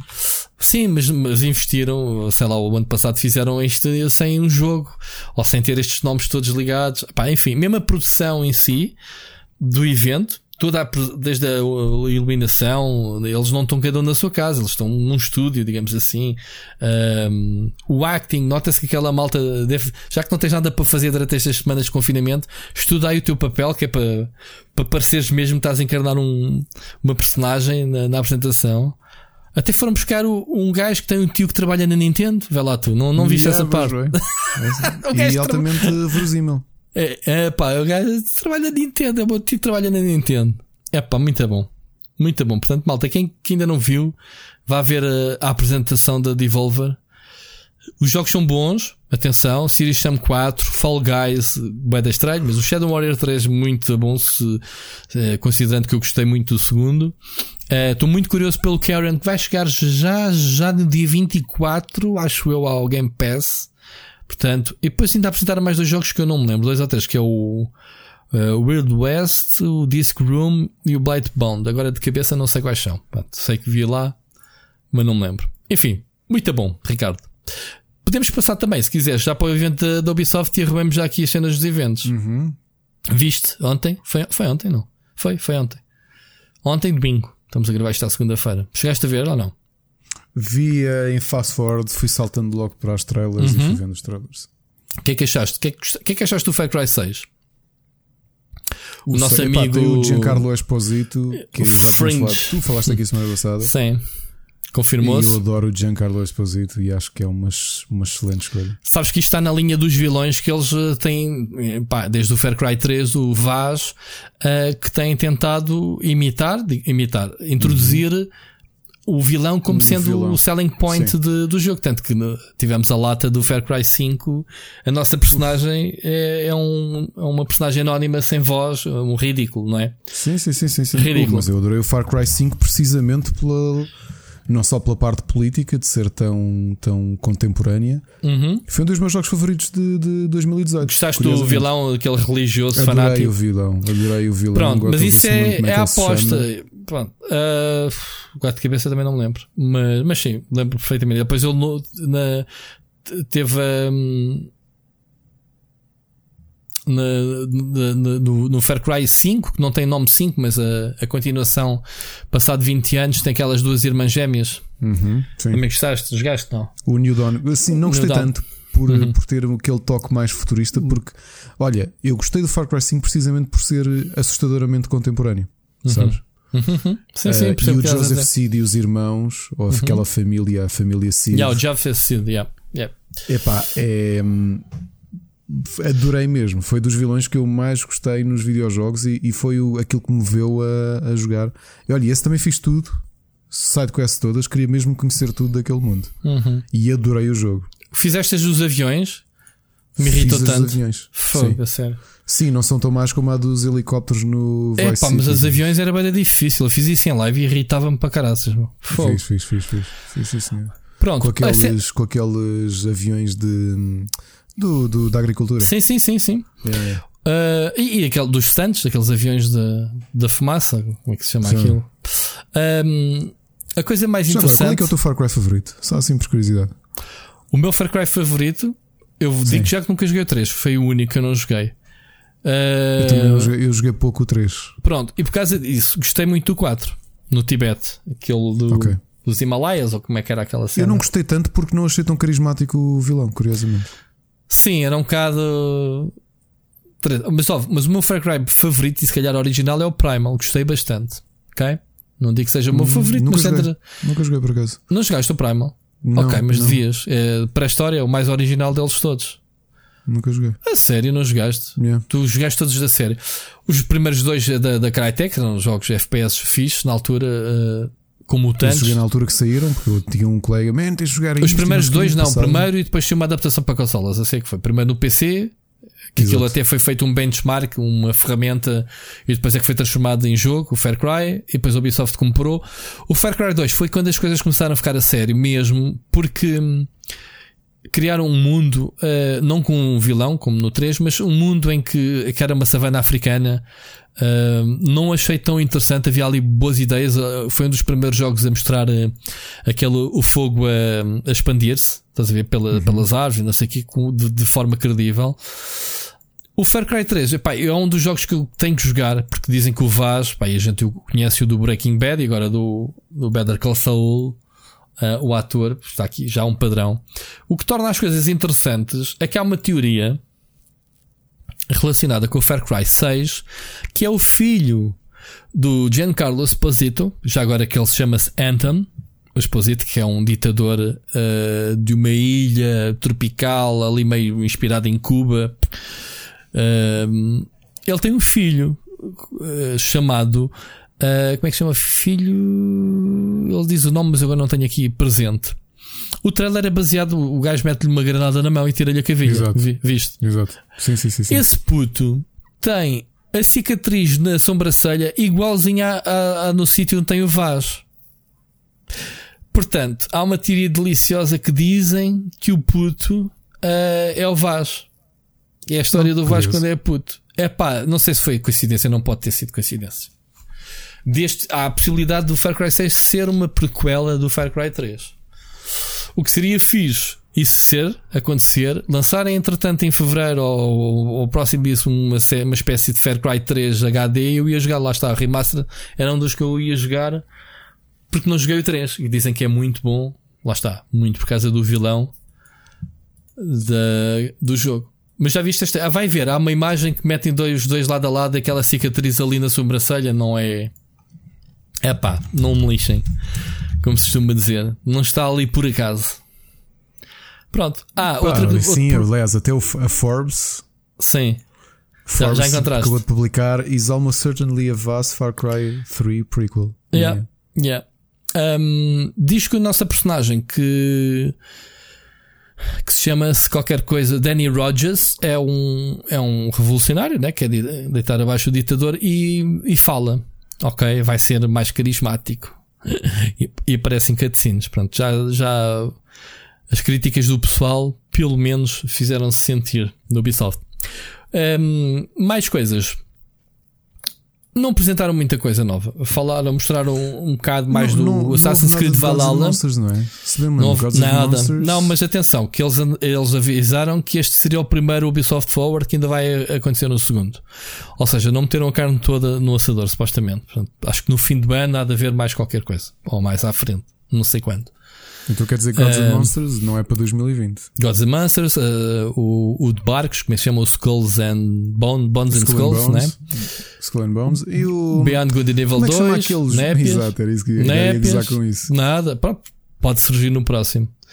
Ahm, apresentaram sim a gameplay e data do, do, do Assassin's Creed Valhalla, vai ser em novembro. E o Watch Dogs para novembro, para outubro, um mês antes, ou seja, Ubisoft dois meses, dois Open Worlds. Uh, o Watch Dogs está a giro, mas não acrescentou nada àquilo que a gente tinha visto ano passado. Houve um realizador qualquer que fez uma curta, um, um pequeno trailer cinemático do jogo, pá, com um estilo artístico. Eu pensei, uau, wow, eles mudaram a direção artística do jogo, está muito fixe. E depois caiu tudo quando eles disseram, não, isto é só um, um filme. E então, quando mostraram gameplay, era o same old shit. Tipo, ah, pronto, foi cena. Pá, é giro porque cada personagem. Olha, eu estava a ver, eh, estava a ver com o pessoal aqui do, do canal no, no Discord, que estávamos a comentar em direto, e eu estava a dizer, dizer que já tinha jogado este, estes Watch Dogs. Uh, como é que se chama? Watch Dogs 3? Eh, Watch Dogs Legion. Uh, Legion. Legion. Já tinha jogado este jogo pai há 20 anos atrás.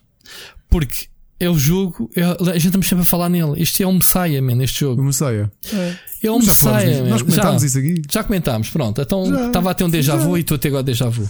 Pá, cada personagem é, é, uma personagem. É uma personagem com as suas habilidades, com a sua forma de Sim. acessos. Se quiseres entrar num, num quartel do, do exército, uh, tu, tu podes. Uh, como é que é? Neste caso, não é apanhares o gajo, é, é recrutares, digamos uhum. assim, um militar que tu possas usá-lo para entrar então nessas áreas. Não podes fazer actos suspeitos se não és apanhado. Podes encarnar a velhinha, que é a velhinha famosa do ano passado, apareceu outra vez. Há um tipo que anda em cima de um drone gigante, man, voador, muito fixe. Bem, no geral, parece-me bem mais interessante, sim, talvez com, com, os anteriores, mas é o mesmo, é o Watch Dogs. Portanto, o pessoal que não pensa que vai ser uma coisa do outro mundo, vai ser a diferença é que não temos um protagonista, temos um exército desta malta toda. Um, mais coisas. Houve o, o Assassin's Creed Valhalla, houve muita gente e o pessoal que estava a ver comigo ficou decepcionado no aspecto gráfico de, do gameplay. Parece que houve ali um grande downgrade daquilo que foi mostrado. Eles diziam que, obviamente, que aquilo não era final, atenção. Mas essas animações para, uma, uma, para um jogo a mostrar nesta altura do campeonato gameplay estava mesmo rogue, aquilo estava mesmo cru. As animações, uh, as texturas, percebes? O que é que parecia em termos de jogabilidade? O que é que apareceu de novo? Uma barra de stamina, provavelmente mais uh, Legend of Zelda, mais Legend of Zelda, talvez. Achas? Não sei. N não Dark Souls, porque o Dark Souls epá, é dependes daquilo para dar uh, uh, moves. Ataque. E, e aquilo e é. Vai, e aqui vai acontecer o mesmo, certeza. Sim, mas é uma forma mais dinâmica, não é uma cena tão dependente do, do stamina. Mas pronto, acho que vai ter mesmo barra de stamina. Pá, e de resto pareceu mais do mesmo uh, Dual Shield. Não sei, tu percebes bem de armas se faz sentido um viking bater com dois escudos em cada mão, mas achei, achei engraçado. não me estou é assim. Não me estou assim recordado de mais coisas. Uh, Sim, mas não estás pesca, muito entusiasmado, pois não? Estou, a sério, estou. Não fiquei muito entusiasmado com este gameplay em geral, porque pareceu muito familiar. Ok, mas sim, eu gosto muito da série. Eu joguei, acho que só não joguei. eu só não joguei o, o Assassin's Creed 3. E, não tinha jogado o 4, mas entretanto, há, aqui há um tempo atrás, uh, joguei o todo, quase todo em live. Acho que fiquei é mesmo no fim do jogo. É não joguei o 3 e não joguei aquele que. aquele, o Rogue. Não joguei esses dois. E acho que o Liberation que saiu na PSP, não é? Esse também não joguei. Acho que é, é assim que se chama, não é? Liberation? Liberation, Controlas sim. uma mulher. Pronto, acho eu que foi há pouco os... tempo. Aliás, falei aqui quando foi aquela promoção da Epic, quando falámos do, do Assassin's Creed, uhum. que, decidi comprar. Eh, Compraste. comprei o único que eu não tinha, que era o Syndicate. Tu gostaste ainda por cima? É bastante não? bom. Gostaste ou não gostaste? Não comecei ainda a jogar porque estou a jogá-los por ordem. Portanto, o problema do, desses, desses, desses, desses Assassin's Creed é que depois de jogares o Origin e o Odyssey, eu acho que tu não queres voltar atrás. Cheira-me que tu vais estranhar muito isso. Não, porque Rui, estou a jogar o 2. Mas já jogaste o Odyssey e o Origins? Já. E não te choca? Ok, pronto. Não, não porque acho-os tão diferentes. O Odyssey o sistema de combate e, o, e o Origins uh... senti-os muito são um mindset diferente. O Assassin's Creed é uma coisa mais. É um open world clássico, obviamente, né? porque acabou uhum. por ser o, uhum. o, o, pai ou o definidor do, do, do, do, que é um open world. Não, não, não me choca nada. Não, sabes que essas coisas, já falámos aqui, de voltar atrás, dependendo da, dos títulos, não me, não me faz grande confusão. É pá, coisas que sim, por exemplo. Já, já agora, antes que a gente se esqueça que eu não tenho no alinhamento, por falar e voltar atrás, lembrei-me agora, Flight Simulator anunciado hoje a data para dia 18 de agosto. Pá, o primeiro isso, é jogo, verdade. o primeiro jogo saiu há 38 anos, malta. O primeiro Flight Simulator tem 38 anos. Quantos anos tu tens, Ricardo? 35. Tu tens 35, man. A série é mais velha que tu, man. tens verdade. vergonha. E olha, e, e já agora lembrei-me de ti, eu, eu esqueci-me de apontar isso nos nossos, nos nossos Sim. Uhum. pontos, mas já que falamos do Game Pass, quando este fim de semana adicionaram um jogo, eu lembrei-me logo de ti, Qual? o Fallout 76. Ah, eu vi. Ah, a mim não me aqueceu, não me arrefeceu. Eu vi lá, olha, está aqui. Sim, é- esse é um tipo, um tipo de jogo que se calhar nem de borda o pessoal joga aquilo, mas, mas isso somos nós, que temos aqueles nossos jogos de que implicamos, mas tudo bem. Aposto em microtransações, entras no jogo e não podes jogá-lo sem pagar. Estou a brincar. Se fosse o jogo da Gearbox, eu era pior. Mas pronto, mas sim. hum, Agora, eu gosto do Assassin's Creed, sim, estou ansioso para jogar como outro qualquer. Eu joguei todos, até joguei os 2D, jogaste os, os três, a trilogia de Assassin's Creed não, não, 2D. não, não, ainda não. Ah pá, isso é muito giro, mano. Isso é um outro. Pá, são mecânicas muito giras de- do típico jogo, tipo. Ainda agora falámos dele. Tipo Another World, tipo o flashback, mas eh, adaptado aos movimentos. Ou melhor, é o Assassin's Creed, a personagem, movimentos e armas adaptado a uma realidade 2D. Não digo Metroidvania, porque o jogo é muito confinado por níveis e isso, mas eh, pá, muito giro. Fogo. Como é que tu ainda não jogaste? Tenho os três no, no Steam, por acaso. Ahm, Epá, em- termos de, de, de Ubisoft, foram basicamente os três grandes. Falaram, obviamente, de um jogo que que está em beta, acabou, de- quando acabou o evento, ficou beta aberta, que é o novo Battle Royale deles, que eu ainda não tive a oportunidade de jogar. O, ainda, não, Hyper- ainda não decorei o nome. Como é que é? Hyper, hyper qualquer coisa. Ah, sim, hiper. eh, sim, hiper. Hiper. eh, fo- não me lembro. Não interessa. Ainda não decorei o nome, pá, não, não deu. Estou curioso para, para jogar. eh, vou experimentá-lo. Eh, já agora, esta semana, comprei um disco rígido, finalmente. De 4 teras. Pá, tenho andado a fazer uma ginástica enorme para instalar jogos no PC. Porque eu tenho menos de 50 gigas para tudo. Mesmo para tudo, livros. É, ridículo. Quando comprei este computador, não. E esta semana já vai, acabou de chegar hoje. Está em quarentena. Vê se até ao fim de semana monto o disco. Já dá para meter essas coisas todas. E então quero experimentar esse Battle Royale, estou curioso. Parece-me ser um jogo é demasiado vertical para o meu gosto. Vais andar a dar saltos. Faz lembrar, eh, vi um bocadinho do gameplay. Lembras-te quando a gente jogava Unreal Tournament? Tinha aqueles saltos, Sim, aquelas, sim, sim, aquelas bujardas que tu mandavas de um. que dias, saltavas numa parte do cenário e isto era ao outro lado do mapa. Pronto, o jogo tem muita verticalidade dessa. Pá, de resto, ainda não estou bem a par das mecânicas, ainda não experimentei, mas eh, espero ter uma opinião. Isto é ridículo, mas acabei de abrir a falar no disco rígido, acabei de abrir uma página com apareceu a publicidade desse disco rígido. Portanto, obrigado Google por estás a ouvir o nosso podcast, provavelmente deve estar a divertir.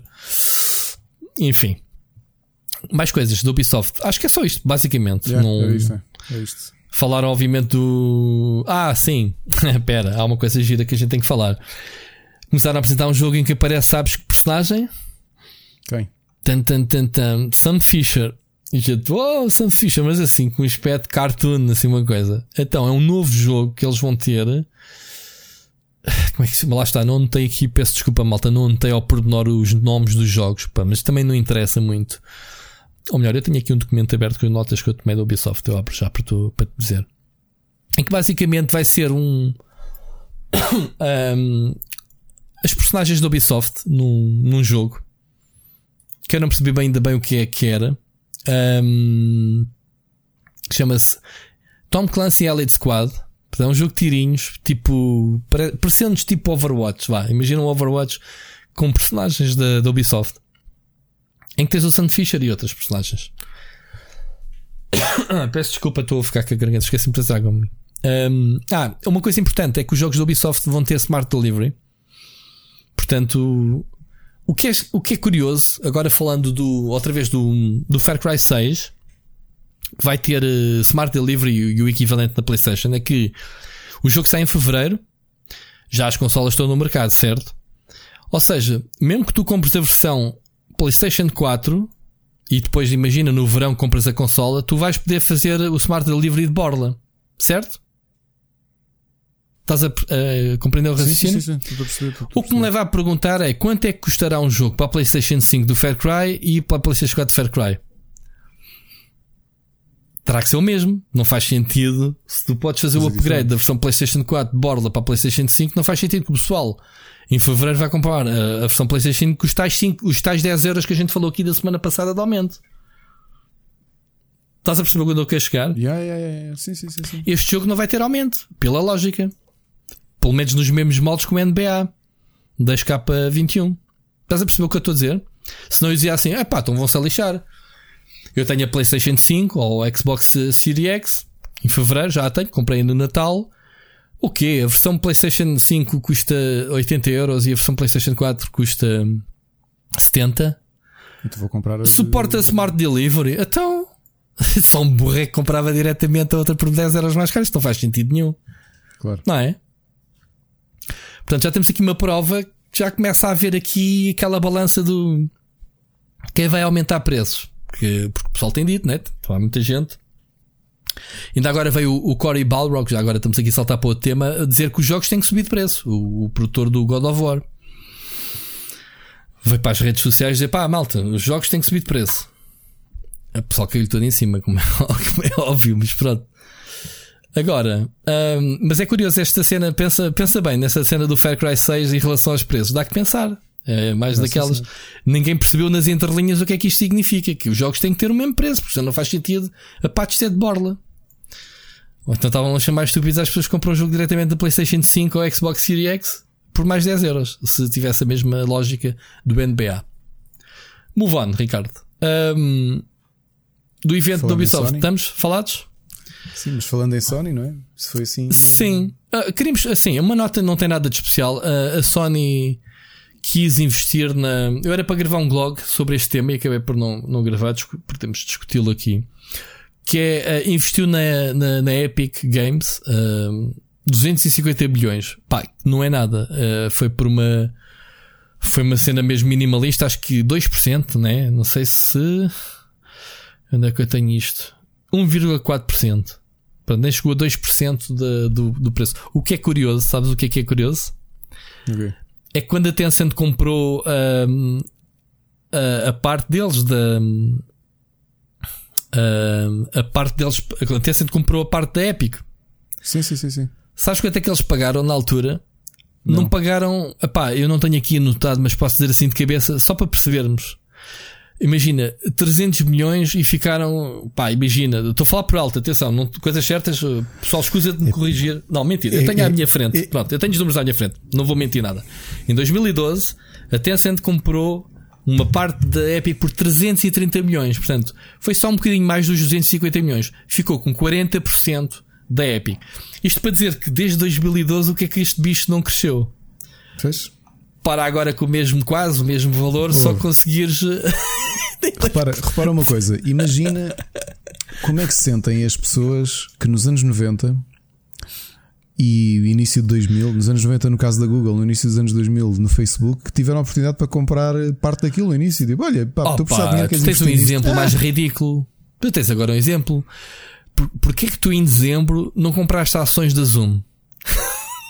Olha, Tu ias saber que agora ia vir uma pandemia. Sabes quanto é que os homens ganharam na bolsa? Meu? Milhões, meu, milhões. claro. A empresa está cotada. Mesmo com aqueles bugs todos, com aqueles problemas de, de, de segurança. Pá, bué, vale. Pronto, isso a gente não sabe, meu. Sabes que aqui há uns anos atrás a Mónica tinha acesso a financiamento interno de ações. Tu podias comprar. eh, Quando havia aquelas cenas de EDP, de. De dar hipótese das pessoas comprarem e os bancos financiavam. A gente ainda comprou, pá, mas para, para ganhar uns tostões. Pá, imagina, nesta, nesta indústria dos videojogos é bem seguramente. Tu faz lá imaginar. Tu, o, a, a Epic era uma empresa que só vendia tecnologia. Tinha os Unreal Tournament, pá, mas o Unreal sempre bombou. Eles lançaram, o, eh, lançaram o Gears of War, obviamente, para a Microsoft. Fizeram ainda umas patacas valentes que a Microsoft. Mas houve nada comparado com a Tencent chegar, ei meninos, tomem lá, pumba, 330 milhões, passem para cá 40%. E, o, o, e os meus amigos ficaram todos, como é que ele chama-se? O, sei o nome deste homem, da, o Mark, é que se chama o boss da Epic? Caraças, mano. Eu sei o nome dele tão bem, hoje já estou outra vez queimado. Vamos chamar-lhe Jorge, Jorge Silva. Jorge Silva. O Jorge Silva está todo maluco com aquilo. E atenção que o Jorge Silva é o rato do porão da, da Epic, é o gajo que faz o motor Unreal. Atenção, o gajo. Sim, sim, sim. sim, Quando sim. criou o gajo era o gajo técnico, sempre foi. Um, epá, 40% que até certos redes chineses levaram da empresa. Agora imagina quanto é que este dinheiro não vale. Este investimento agora deve valer este 40% da Epic Jesus. Então a Sony meteu lá 250 milhões de títulos. Ah, 200 míticos do caralho. 250 milhões. E levaram o quê? 2% da empresa? Nem 2%, 1.4. 1.4 milhões, mano. É, é, é, é muito ridículo, é muito ridículo. Uh, diz que uh, a Epic vale qualquer coisa como 17 mil milhões. Portanto, 250 milhões, ainda tens muito, muito milhões para meter em cima para comprar as Temos que voltar outra vez às contas de quanto é que a Disney pagou pela Marvel e pelo Star Wars, ou não é preciso? Foi bué, mas- agora se calhar Não, é peanuts à, nem cena se compara com o valor da Epic. Epá, mas existem outros Olha a negócios assim dizer malucos. assim, amigos, espera aí um bocadinho. Ah, mas já Compramos a gostava.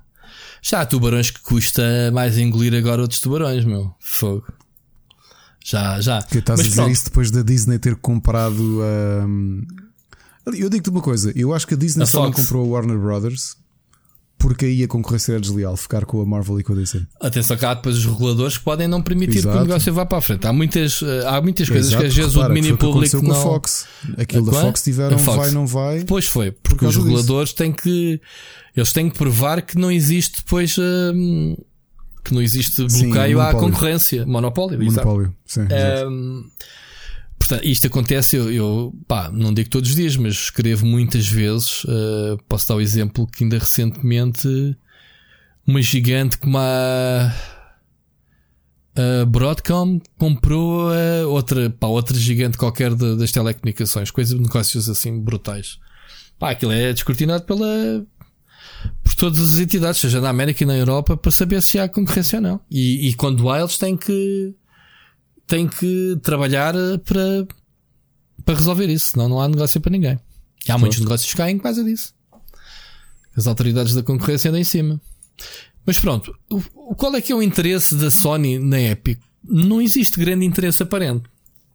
O que é que acontece? O pessoal começou a dizer: Ah, quando foi anunciada a PlayStation 5, aquela demo, tec, demo tecnológica, já havia ali uma promiscuidade entre as duas, não sei o que. Pá, não, porque a Epic sempre disse para já, uh, o stake da Sony nem sequer tem qualquer uh, assento na, nas Sim, reuniões não. de decisões, esquece, não- nem sequer lá metem o rabo. Uh, o segundo ponto foi a Epic que disse que os compromissos que, que tem com a Xbox, com as outras editoras, o, o, o motor Unreal é de todos, não há cá pão para malucos.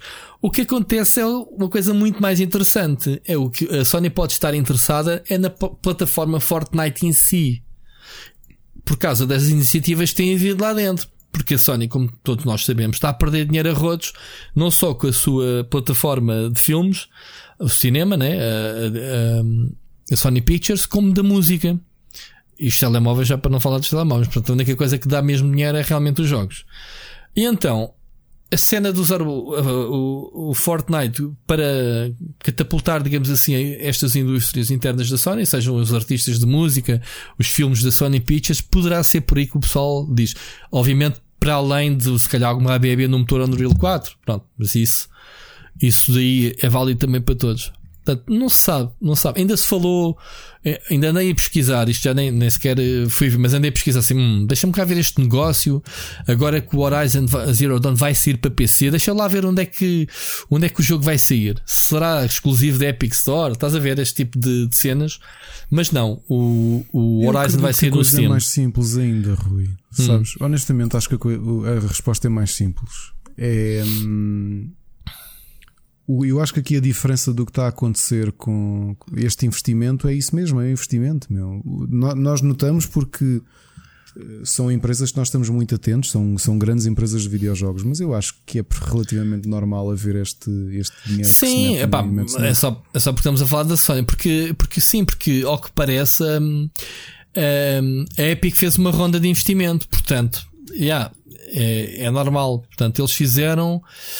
Uh, ele já é a segunda ou terceira ronda. Eles, pronto, a primeira ronda foi a da Tencent há não sei quantos anos atrás. Que a Epic, a Epic na altura, eles têm aqui à frente três rondas anteriores de investimento já tinham encaixado tipo 1,58 mil milhões de dólares nas três outras, nos quais 330 eh, milhões tinham sido de Tencent. Estás a ver? Eles volta e meia fazem rondas de financiamento, tipo, pá, pessoal, quem quiser comprar ações, temos aqui X%, percebes? Ao preço, ao preço que estão. E a Sony comprou, toma lá, investiram, que é um, sentem normalmente que é um investimento seguro, né? Portanto, uma empresa como a Epic não vai falir. Por duas razões, porque a tecnologia que já ficou provada vai ser a principal tecnologia da próxima geração, o Unreal 5, como continua a ser normalmente o, o principal pilar, não é? Atual. Uh, claro. Atualmente, quais são os principais motores? É o Unreal, é aquele, é aquele que também dá para. Hum, como é que se chama? Que também dá para cenas de Android e isso, hum, aquele mais levezito, muito utilizado. Estás aqui do Unity? O Unity, sim, acho que são os dois principais motores atuais. Porquê? Porque o ID Tech 5, ou o ID Tech 5, vai. O ID Tech, a Bethesda, desde que comprou o ID Software, uh, deixou de disponibilizar, portanto, ficou só para consumo interno. O pessoal do, da Crytek também fazia tecnologia, também desapareceu, basicamente, não é? Quem é que está a fazer tecnologia atualmente? Motores. A este assim, nível. com dimensão. Ninguém, não é? Portanto, eles têm tem basicamente o Unreal Unity, como esteja aqui. Pá, obviamente o Frostbite, mas lá da Electronic Arts também não vende tecnologia, é só para produção interna. Pá, não estou, não estou realmente a ver. Pronto, posso estar enganado, mas são pormenores. Mas pronto, o Unreal é, um, é a Epic é, um, é uma empresa sólida. Fortnite também não vem abaixo assim tão rápido. O jogo pode perder fogo, já perdeu, já ganhou, mas lá está, eles continuam a inovar tanto dentro do jogo. Lá está, para mim, o Fortnite é mais do que um jogo, é uma plataforma multimédia. Uh, eles devem ganhar tanto dinheiro que aquelas promoções de filmes e de concertos que eles fazem lá dentro. Pá, devem ganhar, já, já nem digo os, as microtransações e as, as cenas, pá, os, os, crossovers. Ainda agora ser o Capitão América, que o pessoal podia desbloquear o fato, pá, enfim, montes de coisas. A Sony investiu, ok é isso, é o que tu disse, é um investimento, mas poderá haver eh, razões eh, à parte ou não. Logo se vê. O que é que lhes vai beneficiar, digamos assim. Na volta eles meteram lá 250, uh, 250 milhões, sabes? Para tornar aquela demo tecnológica num jogo. Era engraçado. Estás a ver? Ó oh, pai, isto está mesmo fixe. Toma lá, 250 milhões. Não. Pá, 250 milhões, como a gente já falou aqui semana passada, é um AAA daqueles ao nível dos grandes, não é? É. Não é? 250 milhões é, é um AAA dos valentes. Então tomem lá, transformem isso num jogo e exclusivo para PlayStation 4. Se acontecer, malta ouviram aqui primeiro, está bem? Pronto. Just saying. Just saying. Tomem notas, malta. Tomem notas. Vamos avançar, amigos. Já temos. Uh, já temos. Que Sony. Ok. Um, uma coisa curiosa que também surgiu hoje. É pá. A Konami não vai lançar um PES este ano, ao que tudo indica. Há um rumor que diz que este ano todas as atualizações uh, serão feitas através de patches. Não achas que isto era o que deveria acontecer com FIFA e PES cidade. Eu acho que nós já falámos disso para umas 5 vezes a dizer este devia ser um modelo de negócio. Mas sabes que, uh, sabes que quem, quem, lançou esta a notícia eu, eu lia no Game Reactor do, do meu grande amigo Ricardo Esteves e ele vai postar as coisas no Facebook, faz uma notícia e posta no Facebook. Eu, muitas eu vezes vou lá trollar, vou lá trollá-lo, pá, gosto tanto dele que quando ele diz coisas que eu não concordo, gosto de ir lá dar-lhe um trollzito. E este o gajo diz uma observação pessoal dele, não é? Não é na notícia, mas é pá. Há mais alguma coisa que possa acontecer em 2020? Tipo, este, este, isto, isto é um indicador que 2020 está mesmo mal. Tipo, não há pés em 2020. E eu disse-lhe, man, mas isto não é um sonho de qualquer jogador que é para lá quietos de lançar jogos anualmente, só com aquelas atualizações. E lancem lá uma patch, man. A gente já comprou o jogo não sei quantas vezes. E ele diz que não está nesse clube, não está nesse, nesse tipo de pessoas que dizem isso. Portanto, para ele deveria haver mesmo uma nova versão do jogo. Epá, o que é que tu dizes?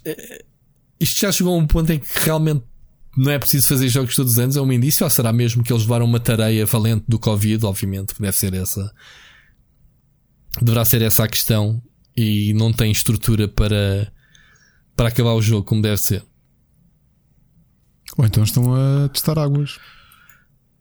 Ah pá, mas se eles lançarem uma patch, vais aqui comprar a patch, vais só comprar em vez de custar full price 70 euros, com, É, custa de acredito 30, nisso. custa de 40, só para ter essas Acho que aqui. sim. Eles nem sequer têm as licenças, caraças. Como é que vão utilizar o quê, meu?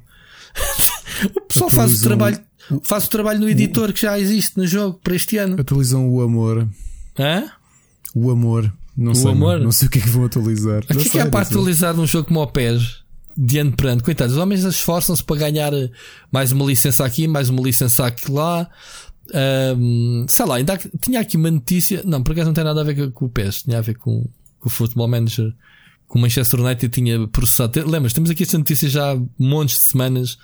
Podemos até falar Pois sobre é. ela, porque eh, o Manchester United processou a SEGA por utilizar emblemas e cores do clube eh, e mal feito. Trade, e violou o trademark. Enfim, uma coisa bizarra. Ahm, mas estás a ver, não haver um PES este ano é um indicador de que, pá, se isto realmente não. Se os verdadeiros fãs, tipo, não gives a shit, ok, continuamos a jogar o 20, isto pode ser muito mal para os jogos de futebol. Tipo, Pode ser tipo, ah, no ano passado, quando não, não puderam fazer, não o fizeram. Tiveram dois anos para polir o jogo e se calhar para o ano podem fazer um grande jogão. Isso pode ser um indicador, realmente. Não vale a pena estarmos com. a fazer, a fazer jogos todos os anos, não é? Não sei, digo eu, pá, também já não percebo Há nada tanto tempo que nós dizemos isso. Eu continuo a achar que devia, era uma boa forma de, de, de se testar a coisa. Todos os De? anos aquilo tinha um valor. Eu só não acredito que a EA faça isso porque o valor anual é muito fixo. Das Mas é-. Mas a Electronic Arts mexe com outras coisas. Mexe com as licenças, tem que as Claro. renovar, mexe, é que não se pode dar tens que pagar luxo. royalties à FIFA uh, todos os anos. Pá, não lanças o jogo, já foste. Um, Tem os esportes uh, muito fortes em torno de FIFA, é muito forte. É dos jogos que mais competições tem. O PES é. Este ano tentaram mudar o nome ao jogo, chamar-lhe é futebol e não sei o quê, mas pá, pelo aquilo que eu tenho seguido, FIFA continua a bombar. Ainda ontem foi a final do, do Campeonato Português do FIFA. É, continua, continua a mexer. Não sei, não sei o que é que diga. É, para mim é uma experiência fixe. Curioso para saber o que é que eles vão fazer este ano. Se é uma patch com a atualização da meia dúzia de equipamentos e dos clubes que eles têm. Pá, quem diz meia dúzia estou a exagerar, mas para, o pessoal perceber que não há assim muita coisa licenciada que eles tenham que, que- que atualizar, não é? Não sei, mas é um descanso. Olha, uh, vamos avançar, estamos quase a acabar os temas. Uh, vamos ouvir a, a mensagem do ouvinte, do João José Machado. Ricardo, Eu hoje venho fazer um pedido de recomendações em particular e é sobre jogos de tabuleiro para o Ricardo. Uma vez que nos jogos de tabuleiro a atualidade não é essencial, eh, queria perguntar de todos os que já jogou ou dos que tem na coleção, por acaso tem alguma curiosidade em um dia ver a coleção de Ricardo, eh, quais são os jogos, qual é o top de jogos, quais são os jogos que nunca vão sair da coleção. E já agora lembrei-me também, uma vez que tem experiência com isso, quais é que são os melhores jogos para jogar com crianças mais novas. Ricardo, tens a palavra, até que és o especialista. Olha, ah, José, obrigado pelo, pelo teu contacto. Ahm, a primeira, respondendo-te à questão, e já te faço o top. É muito difícil que algum jogo saia da coleção porque eu não. Eu não vendo jogos. Ah, Não, então aqueles é que ainda tenho para te pagar, meu. encontrei, encontrei o quê? Tenho que pagar aqueles que tu me vendeste. Exato. Não, eu quando vendo quando encontro ou se arranjar algum negócio de uma versão diferente, alguma versão que já inclui expansões, aí troco, foi o que aconteceu. Ah, e posso-te responder aqui já jogos que eu acho que são brilhantes. O melhor, um, um jogo que está no meu top 5 de jogos e é dos que mais jogamos, e também um dos melhores jogos para jogar com crianças é o My Little Scythe, que já falei aqui, e até falei da expansão há pouco tempo, que é a adaptação mais jovem do a, a- a adap- a adaptação familiar do Scythe, que é continua a ser um jogo brilhante e que também está na minha coleção e adoro, mas joguei muito menos do que o My Little Scythe. E portanto, My, My Little Scythe é um jogo excelente. Uma recente adição, esta não tanto para crianças, mas posso dizer que está neste momento no meu top 5. Por, fiquei mesmo surpreendido com a qualidade do jogo. É o Tapestry, Uhum. que é um, o Civilization mais acessível que eu já joguei. É um, é- não é muito barato, aliás, já vi que as cópias andam à volta dos 60, 70 euros. Mas é um Civilization. E um Civilization que tu explicas a qualquer pessoa em 5 minutos. O que é uma surpresa. Eu até falo nisso Claro. na minha review que saiu a semana passada. Uh, ver um Civilization que consegue ser explicado em 4 páginas é uma maravilha do. Eu até mandei um, um mail ao autor a dizer-lhe: pá, olha, estive aqui a discutir isto com a minha mulher e, e tu, tu, tu desenhares um Civilization com esta qualidade e explicares o jogo em 4 páginas é, é impressionante. Ainda na- no top 5 de melhores jogos, Love Letter, um jogo pequeníssimo, é um filler, portanto, jogas em 10 minutos jogas uma série de partidas até com crianças. É um jogo feito por um japonês que tem apenas 16 cartas. É mesmo, mesmo brilhante o jogo. Eh, é muito leve, muito fácil de, de ensinar. E é um jogo que, inclusive, pode ser, pode ser jogado com cartas normais. Ah, já vi malta a explicar como é que se joga o Love Letter com cartas normais. Se gostas do flavor de, de, de, de- algum franchise específico, há muitas, há muitas skins do jogo de, de Love Letter. Há a versão. Eu tenho Adventure Time, mas existe, se bem me lembro, a versão do Batman. Portanto, há muita coisa. O Love Letter é o jogo base, é baratíssimo, acho que custa 10 euros e é daqueles que vale mesmo a pena. Ah, assim, mais para combate, o Dice Throne, que eu também já falei dele aqui, que é assim uma mistura de. Os personagens fazem lembrar os personagens de MOBA com os skills dos personagens de MOBA, mas é um jogo de combate com dados e com cartas e é muito, muito bom. Também muito simples de explicar. E para jogar com crianças, ver se eu me lembro de mais algum. Eh, Publicados cá em Portugal e daqueles que tu facilmente consegues ir a uma loja comprar. Ahm, há um jogo muito giro chamado A Sabichão. Nossa Casa. Sabichão.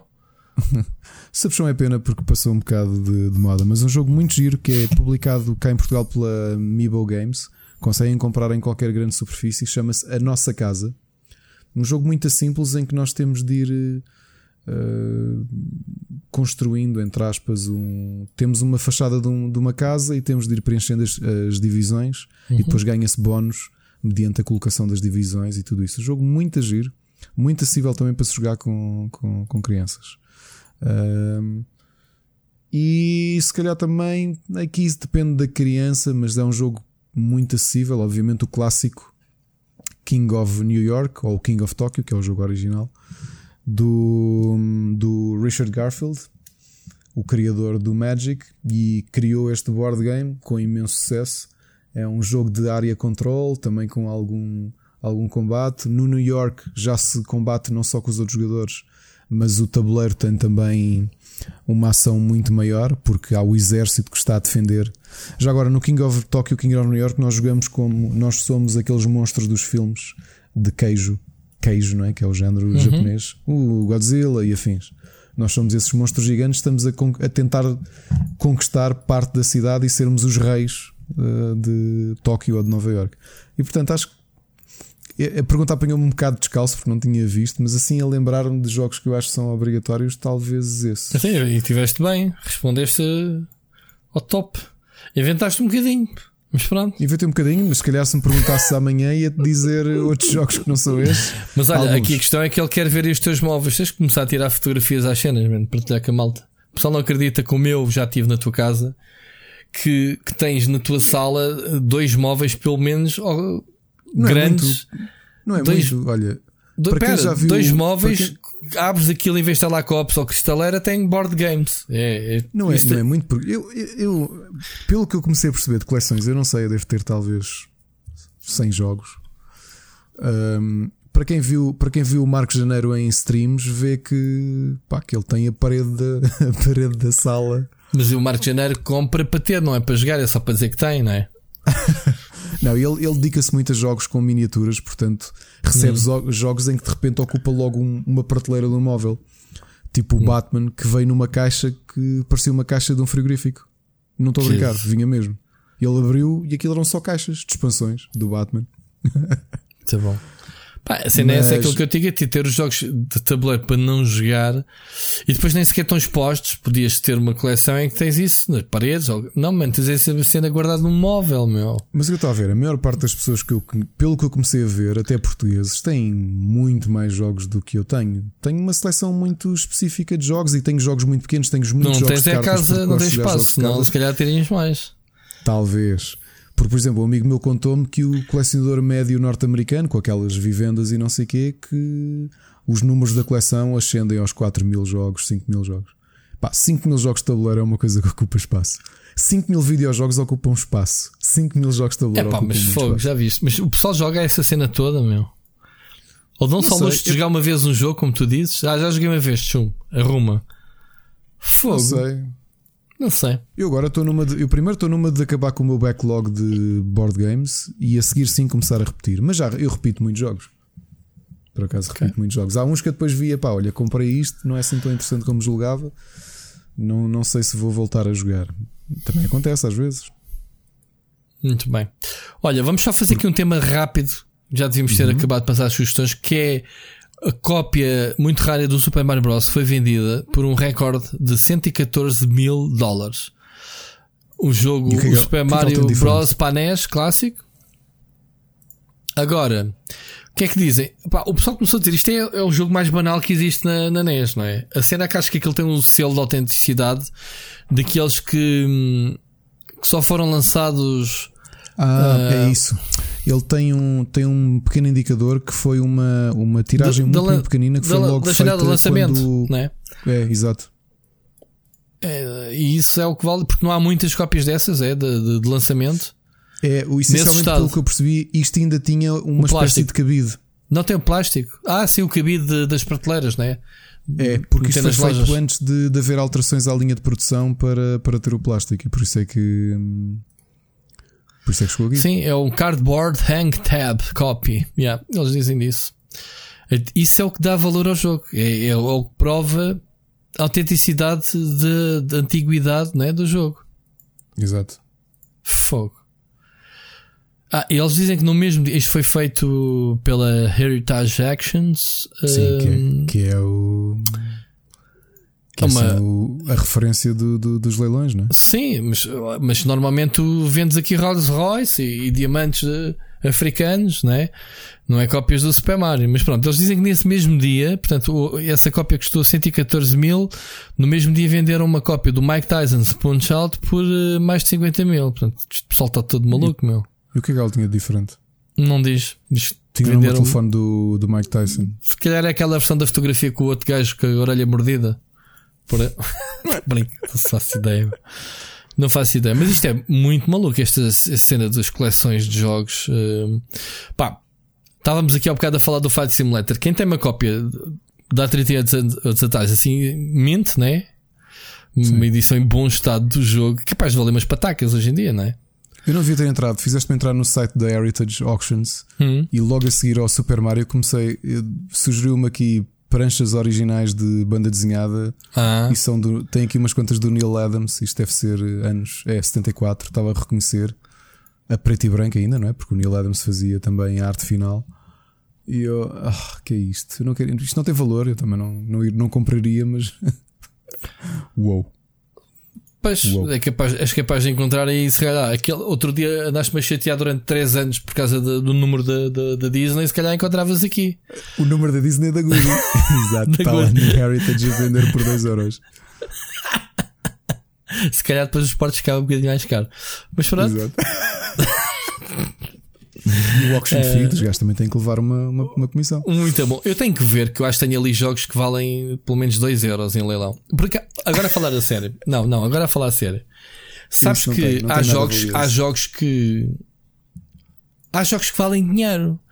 No eBay eh, calcula-se bastante. Eu tenho no jogo, na minha coleção, que já me disseram que é raro e que vale dinheiro. Um jogo para a Xbox 360 que é o My Pony in Me ou My Horse in Me 2 que diz que está um preço estúpido. Pá, mas nunca percebi porquê. Eh, aqui custa 50 ou 60 euros. Olha, fizeste-me pesquisar. and Me 2. Uou, pera lá, já custa 70 Quanto? euros. Quanto? 70. 70. Eu vou vender, man. Para Eu tenho ali uma 360. cópia. Mas porquê? Mas eu não, sei, eu não percebo porque a versão Wii da Xbox, espera, porque a versão da Sim, Wii porque as outras são mais custa baratas. 10 euros. E ah, man, 123 euros. Mas porquê? Eu tenho este jogo, juro-te. Eu vou vender o meu por 100. Eu nunca vendo jogos. Sim, o meu também está a mente. Eu acho que só o joguei para, para, Análise. para fazer achievements. Qual análise? Eu não analisei isto. Isto foi na minha, na minha fase de achievement horror que eu. Eu acho que joguei o jogo, eu nem tenho a certeza se joguei ou não, mas eu tenho este jogo. Espera, tu achas pior justificar que jogaste My Horse and Me por achievements do que por review? Porque o review compreendia que é, estavas a trabalhar, passaram-te isto para a Não, mão. pá, isto era Com na altura das vacas gordas é que me chegavam à redação 15 jogos para testar, man. Até jogos. Hoje em dia achas que alguém tinha mandar o Horse, My Horse and Me 2?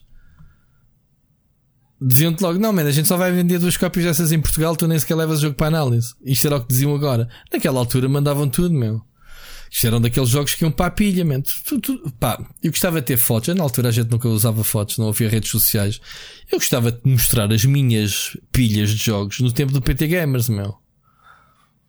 Estás a ver? Nem sequer vou para a Goody, porque na Goody éramos tantos que os jogos eram distribuídos pela malta. Mas no PT Gamers, é pá, não quero. A minha secretária, eu fazia castelos com as builds, por exemplo, de Electronic Arts mandava Need for Speed, FIFA, eh, sei lá, todos os jogos, Battlefield.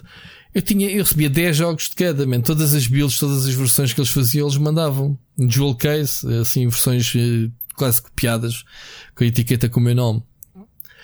Isto para dizer que jogos como o My Horse and Me 2, claro, eu recebia, tenho ali, mas não, não pegava neles. Mas eu acho que peguei. Tenho que ir ver os meus achievements. Eu acho que foi na fase. Na minha fase em que eu queria o jogo, não queria saber do jogo, queria os achievements. Sim, eu tive essa fase. Já aqui disse várias vezes. Sim, sim, eu sei, eu sei. Depois estiveste nos achievements anónimos e isso. Sim, Achievers curei-me. Mas sim, passou. eu tenho mais. Para quem, para quem passou quase ao lado da, da- da- desta, desta geração Xbox One no que diz respeito a jogar e a, e a- e a- e a escolher os jogos para Xbox One, portanto foram mais PC e PlayStation 4. Eu tenho mais de 100 mil pontos, pá. 100 mil pontos que eu lembro-me de ter passado os 100 mil pontos de achievements ainda antes de sair a Xbox One, portanto. Ainda foi. Ainda lhe dei, ainda lhe dei bem. Ainda tenho alguns equivalentes. Não há, não há o termo platina, pronto, na, na Xbox. Era fazer os mil pontos de achievements. hum, e tenho alguns, assim. Alguns em grind. Por isso, isso é o que olho para trás e fico triste. Alguns do online, partidas combinadas para fazer achievements, enfim. Podemos falar nesse assunto numa, numa altura, noutra altura. Ricardo, vamos passar uh, já, já que o My Horse and Me. Porquê que o My Horse and Me veio para aqui, Ben? Para este podcast? Jesus. Vamos passar às recomendações que já vamos tarde. Yes. Temos muita coisa ou não? O Ghost of Tsushima arrisca, já falámos mais que suficiente. Olha, eu recebi esta semana, até estava ainda em férias, recebi finalmente, eu andava-te a dizer que há que tempos que eu não conseguia jogar jogos VR por causa de não ter os, o Move Yeah, eu ainda não joguei. por causa de por causa da de agora do Iron Man VR recebi epá, eu joguei aquilo que está com grande pinta porque é que eu ainda não joguei mais? Joguei um dia e perdi aqui quase duas horas Epá, com este calor, andar a configurar uh, headset é, este jogo precisa de configurar, precisa de espaço é ridículo, o espaço normalmente jogas o jogo, o gajo diz pá, vai para a zona do jogo, man, eu estou na zona do jogo estou no meio da- da- da sala, a câmera está afastada tive quase que me colar no móvel atrás e o jogo obriga-te a ter espaço 360 à volta. Depois, obriga-te hum, obriga-te a calibrar uh, o headset, uh, as luzes atrás do atrás da cabeça. Opa, eu tive aqui uma hora a calibrar aquilo, depois vou pegar no, no jogo. Fiz a muito custo uh, as cenas de voar, pá, porque eu acho que estão muito fixe a sensação de mexer as mãos para voar, aqueles jatos que saem das mãos do Iron Man. Parece às mesmo dentro da armadura a disparar. Está muito giro, mas não consegui aprofundar ao ponto de, de ainda fazer uma análise. Porque depois vais para a pele do. hum, ah, vais tirar a armadura, vais andar lá como. o- que é que se passa Tony Stark. Com o Tony Stark e com a Peppers, né? Sim, Pepper Potts. Pepper Potts. Um, eu não consegui interagir com os objetos do género abrir a, a cena da comida em cima da mesa porque o raio do, do move, o movimento que eu fazia não chegava Pá, não tinha isto bem calibrado, pá, e estou comecei-me a chatear, pá, duas horas para não ter jogado quase nada, solta da volta da calibração, rematei para canto e hei de pegar nisto em breve, outra vez, ok? Porque é um jogo que eu acho que está a giro. Outro jogo que eu joguei, a versão preview, uh, obviamente que eu não tive muito tempo para muita coisa, eu gosto de fazer jogos como este, pá, ocupam-nos muito tempo. Mas joguei o Mortal Shell, que foi um jogo que eu descobri mesmo a semana passada, Uhum. que o Mortal Shell, ouviste falar já? Não. Não, não, não, não. Isto não. é um clone exato do Dark Souls, feito por uma, uma produtora indie. Uh, Chama-se qualquer coisa Symmetry. Uh, Cold Symmetry. Uh, como? Cold, Cold Symmetry. Cold Symmetry. É um estúdio indie. Pá, está com valores de produção muito interessantes. Pá, e faz menos me lembrar o Dark Souls. Mecânicas, o ambiente, muito estranho. A diferença é que em vez de teres aquele puro botão de defesa, tu podes usar a tua shell, lá está, o teu corpo, para amortecer uh, o embate. Uh, ou seja, tu tens um cooldown que faz com que te transformes em pedra.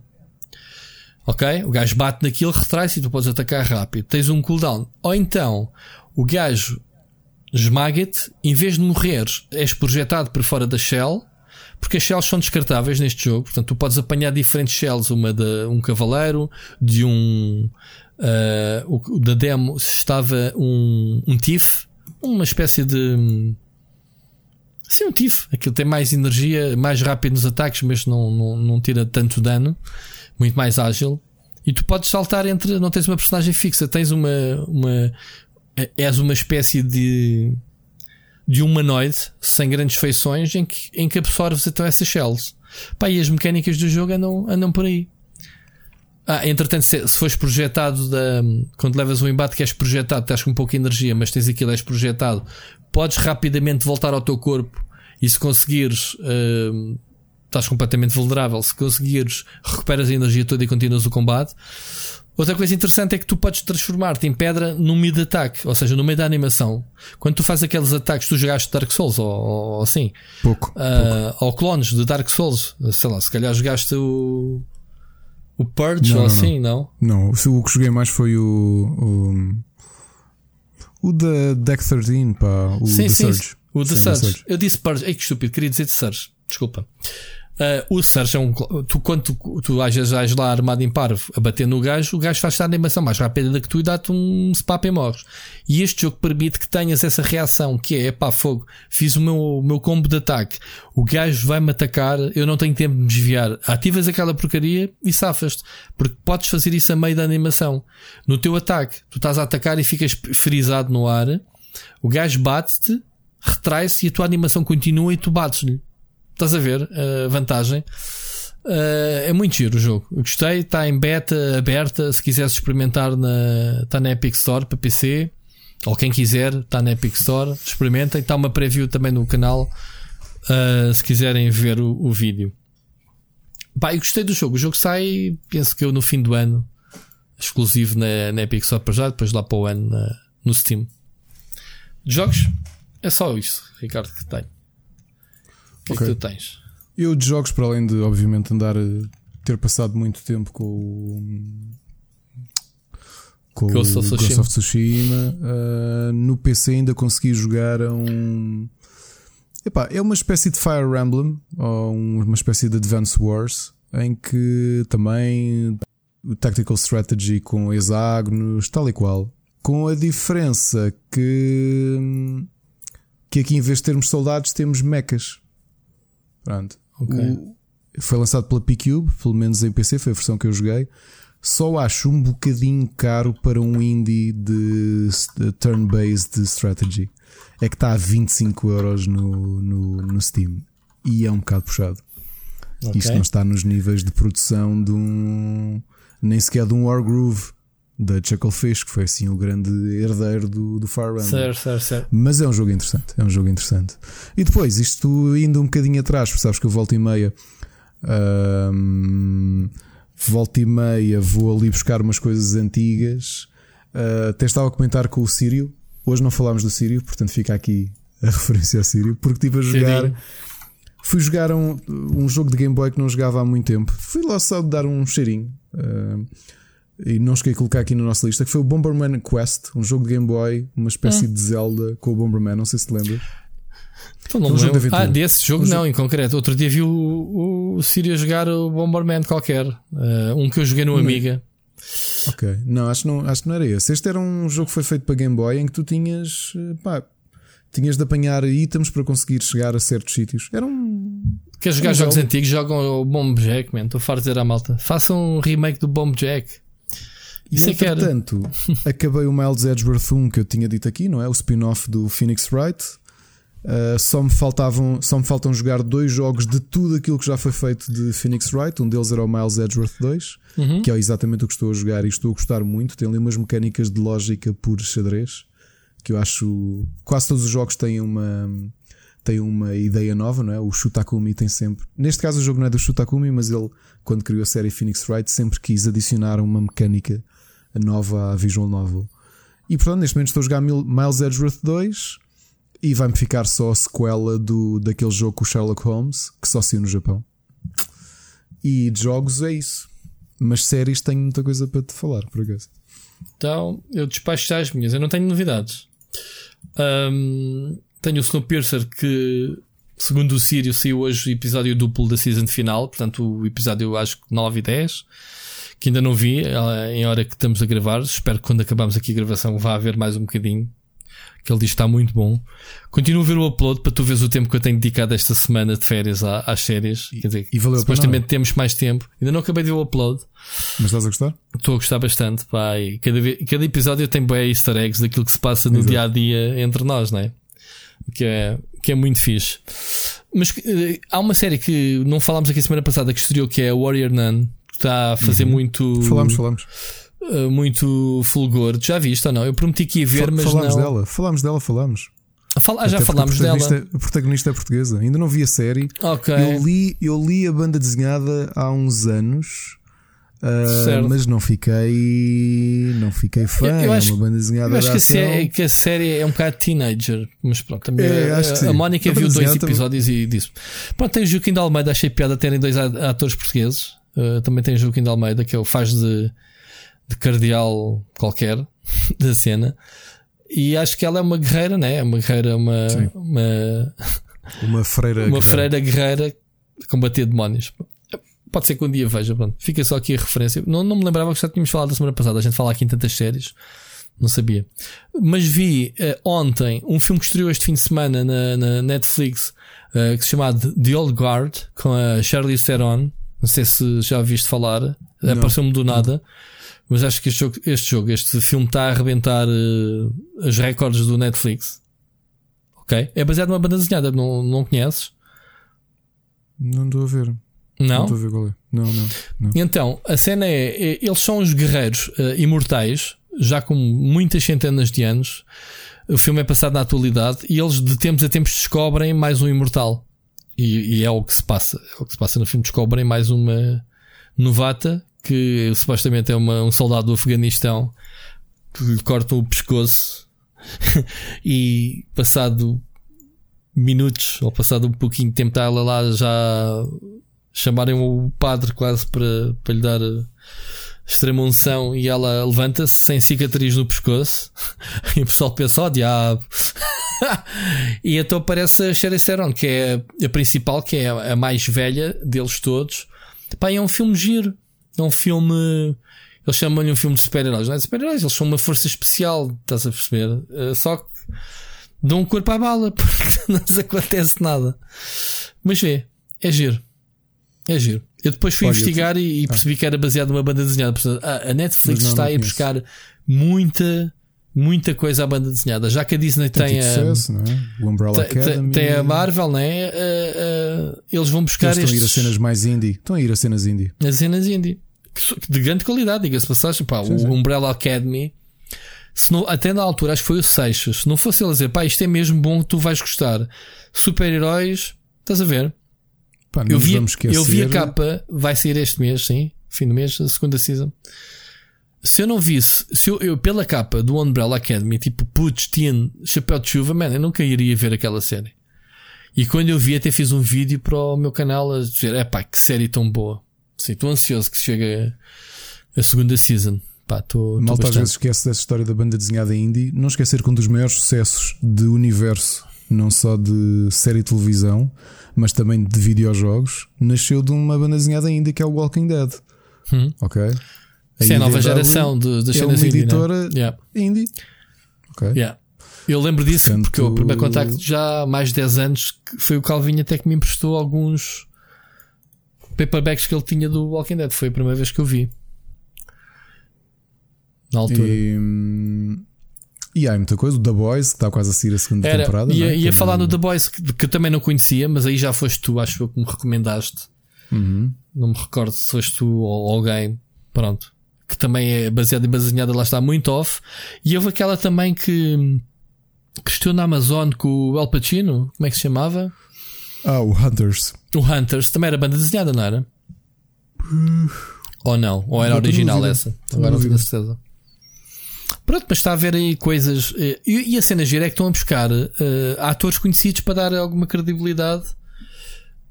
Não estou a falar do Warrior Nun, fomos buscar os pouquinho bem daí. Mas estamos a falar da Sherry Alba Theron, a falar. eh, Alba Batista. Alba Batista. Estamos a falar de uma senhora chamada uh, Charlize Theron, portanto, uh, a fazer de protagonista. E ela acho que curtiu mesmo o papel de, que fez. Ok. Há um trailer muito giro em que eles comparam as tiras da banda desenhada com o filme. Vê esse trailer, Ricardo, vai à procura. Tem a ver, tem. A Netflix lançou ontem, antes de ontem, o, em que fazem mesmo comparações de das tiras ou de alguns quadrados para comparação direta com as cenas de- do filme. Boa. Uh, portanto, eu não sei, não conheço, não sei se está fiel, não está. Obviamente deve haver. uh, Eles dizem e assumem que há diferenças porque é impossível replicar a experiência e o, e o contexto da- das histórias da banda desenhada com aquilo que se vê no ecrã, não é? Ninguém consegue fazer isso. Siga, não tenho mais nada Olha. para recomendar. Finalmente vi o Devs, que já tínhamos aqui. Acho que, não sei se falámos aqui ou se alguém nos aconselhou. É uma minissérie de ficção científica. Ixi, é uma coisa que podia perfeitamente acontecer nos dias de hoje e é protagonizada pelo Nick Offerman. Para quem o- se lembra dele, era um, o emblemático, um dos personagens emblemáticos do Parks and Recreation. Uhum. Uh, aqui num papel muito sério. Ele é o dono da maior companhia de, de tech, portanto, é o Google daquele mundo. E no início ele convida um dos developers deles a integrar uh, a Dev. uh, Devs. A Devs é hum, o departamento de desenvolvimento. E agora, eu só não vos digo o que é que eles fazem ali porque estaria a estragar a história, mas aquilo tem um misto de polícia, não é de bem de policial, de- de- de investigação com Industrial. saberes o que é que está ali a acontecer. E são oito episódios. É um bocado lento, o ritmo é muito lento. Onde é que é? É o. está no Amazon Prime Uhum. e está muito bem filmado. Se- agora até te ia dizer, esqueci-me quem é, como é que se chama o autor da série, porque é alguém conhecido. Portanto, isto é autoconclusivo. Está feito. Não, não... Uhum. O Alex Garland, Ok. exato, que foi o autor do Ex, do. Ex Machina e do O Alex- Annihilation. O Alex Garland não é o, o realizador do The Beach com o, o DiCaprio Exatamente. e o exatamente. que fez o 28 dias depois. E exatamente. Que escreveu É? 28 dias depois. É esse mesmo. Sim, Ok. E que escreveu o Dread e, o, e foi o realizador do Ex Machina e do Annihilation. Uhum. O Ex Machina Portanto, é muito agora? bom. Quem não viu o Ex Machina ainda, malta? Eu. Mas vi o Annihilation. E por acaso gostei do Annihilation. Qual é que é? Eu só não estou a ver qual é. O Annihilation é aquele filme com a um, Natalie Portman. Ah, vi, vi, vi, vi, vi, vi, vi. nós não falamos que, do que, filme. Que, aqui. que é um falamos. grupo. Foi para a Netflix, né? Foram foi, foi exatamente. Um grupo de mulheres ela vai à procura do marido. Exato, Desapareceu. É Há qualquer coisa a matá-los. Ok. É Entretanto, é também saltámos, acabámos o Devs e fomos, estávamos ali indecisos o que é que íamos ver e finalmente fomos ver ahm, a adaptação do, de- da série do Philip Pullman, a banda desenhada, que já tinha tido filme há uns anos com o Daniel Craig, que foi a Bússola Dourada. Uhum. A série chama-se His Dark Materials e que chegou ao HBO como His Dark Materials e estamos finalmente a ver e estou a adorar a série.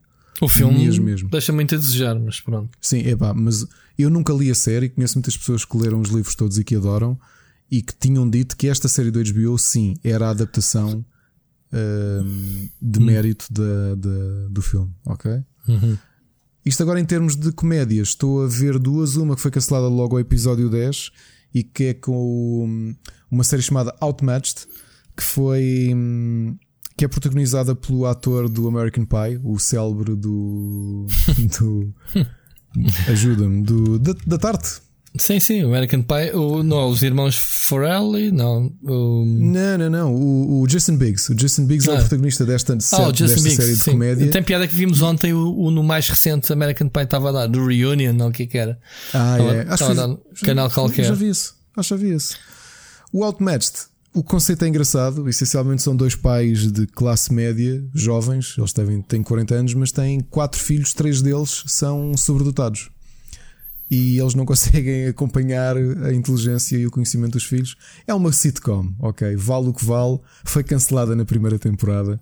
Eu estou-me a divertir. Sabem que eu procuro sempre Hum, procuro sempre comédias novas. Entretanto, o meu primo, que também segue sitcoms, aconselhou-me uma que me estava a passar ao lado, que é eh, também do. Com, por acaso com um ator também do American Pie, mas o pai dele, Aham. o. Como é que ele se chama? Qual coisa? Levi? Não sei o nome, mas ainda ontem estive a vê-lo. É o figurão. A série é um bocadinho diferente, faz-me lembrar, claro que não no mesmo nível de qualidade, o, a série chama-se Schitt's Creek. E o que é que aquilo começa com a família de- dele, não é? Esse o pai, o pai do Jason Biggs, como é que se chama? Eugene Levi, o que era o Jim's Dad, não é? O senhor de óculos conhecido. Ela manda uma grande pausa, ele- o homem, é mesmo estiloso, gajo. gajo do velho, é giro. Ele tem piada. E nesta série o que é que é? A família dele é milionária, mas por causa de, de hum, fuga ao fisco perdem tudo. Até que ele descobre que a única propriedade que ainda têm e que o fisco lhes vai permitir eh, ficar porque tudo aquilo que já lhes apanharam já cobriu é uma cidade, uma, uma pequena cidadezinha do interior que ele comprou como piada para o filho. Era uma, uma- um gozo que fez ao filho, que era uma zona chamada Schitt's Creek. E ele comprou aquilo e não se lembrava que tinha aquilo. E então o que acontece? A família habituada a viver em mansão mudam-se para essa cidade que é deles, onde as pessoas vivem normalmente, onde tem um mayor e tudo isso. Uma, uma cidadezinha pequenina, deve ter 300 pessoas. E então passam a viver num motel daqueles muito podres de beira da estrada. E a série é isso, mas está muito gira. Mas Ok, ele é dono Creek. da cidade e vai para aí. Isso- Eu estava aqui a ver, já vai na sexta season. Acabou agora, pelo que eu percebi, termina, exato, terminou no- durante a pandemia, que fecharam mesmo a história. Uh, uma, sit, uma sitcom, não, uma comédia com, com, multi, com single camera. E gostei e, e vou, vou, vou investir nela. Ok. Depois logo vos digo como é que, o que é que achei no fim. Uh, aqui completamente à parte, uh, para quem não, sou, não é muita gente, né? normalmente até conheço as pessoas que tenho no Facebook, mas um, voltei a mergulhar num, num artista barra músico que, que, eu- que eu acho fascinante, que é um senhor chamado Klaus Nomi. Que eu vou-vos dizer só o nome e depois vou-vos pedir para pesquisarem e ouvir músicas dele e perceber o quão alienígena ele era e o quão diferente ele era. Estás E- todos no Facebook, não é? Foi, foi. E então vi o documentário dele, que é o The Nomi Song. Ele, ele foi dos primeiros artistas a morrer com SIDA. Ahm, em, logo em Antes, 83. antes do Variações? Antes de Variações, muito antes do Freddie Mercury. Na altura isto nem tinha nome, chamavam-lhe. Eu não sabia, só descobri durante o documentário que a o nome da doença era hum, gay cancer. Hum. Tanto que ele, no final de vida, estava- muito doente, ele foi para um hospital de um hospital oncológico ser tratado para aquilo que nós hoje conhecemos como SIDA. É uma história interessante. O documentário está todo no, no YouTube, portanto não precisam de o comprar. Ou comprem-no se quiserem apoiar o realizador. Uh, e já agora vejam um personagem, é dos personagens mais caricatos que a arte e a música já lançaram. E eu gosto genuinamente dele. E portanto, The Know Me Song. Nomi é N-O-M-I.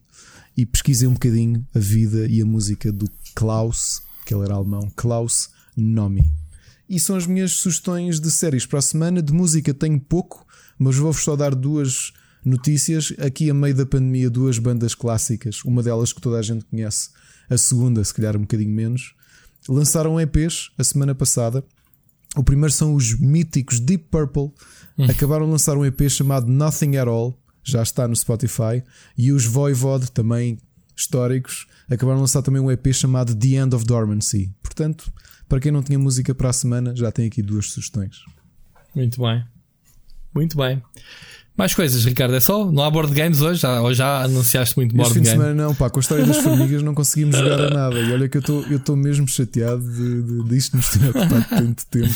Oh my god. Andámos Isto- a limpezas e no domingo, pá, vamos relaxar e vamos jogar uns jogos de tabuleiro. Eu, por acaso, Não. pá, eu, o meu tempo é tão cronometrado. Pá. É, é uma coisa. Eu nunca passei uma fase da minha vida em que diga assim à minha mulher: Olha, vamos fazer não sei o quê. Pá, quanto tempo mais ou menos é que a gente vai demorar? Estás a ver? Por causa de Uhum. ter tempo para fazer as reviews e não sei o quê. E os- as séries é como é parte do meu gozo pessoal, apesar da gente ter aqui esta responsabilidade de fazermos as nossas, as nossas eh, recomendações. eh, é aquele bocadinho que eu vou para a cama, consigo estar um quarto de hora a ver. E ando a ver, bom, o episódio do upload, que são pequeníssimos, demora para aí dois dias a ver cada um, meu. Pois, eu percebo. Pronto, quer ver se passa esta fase tenho um e bocadinho visto. mais, mais sorte porque como maior- não sei como é que é em tua casa, mas aqui como há muitas séries, comédias, por exemplo, a Ana não vê comigo, salvo exceções como o upload, mas há muitas séries que nós vemos juntos, então hum, às vezes vemos um episódio à refeição. Eu posso dizer qual é a série que eu vejo com a. Mónica todos os dias. E tu vais te rir. Qual? Lembras-te de dizer que ela vê aquelas séries que dá na Cicaras e na, sei lá, na Fox, que são aqueles. eh, eu não sei qual é o termo técnico para este tipo de, de cenas. São reality shows, mas eh, centrados em temas. Sim, sim, sim, tipo o, Masterchef e coisas género. Masterchef, mas tem um nome específico ou não? Nunca percebi. Acho que aquilo são reality shows. São reality shows. Oh, sim, mas não são concursos, não estão fechados em Não, casa. sim, A não. con- Sim, exato, exato. Já vi Exato. várias, desde pesca de alto mar a não sei o quê. E o Masterchef acompanhei também Certo. seasons. Pronto. O Mas Masterchef Australia, que eu ela, adorava viu um, ela viu uma que é de anões.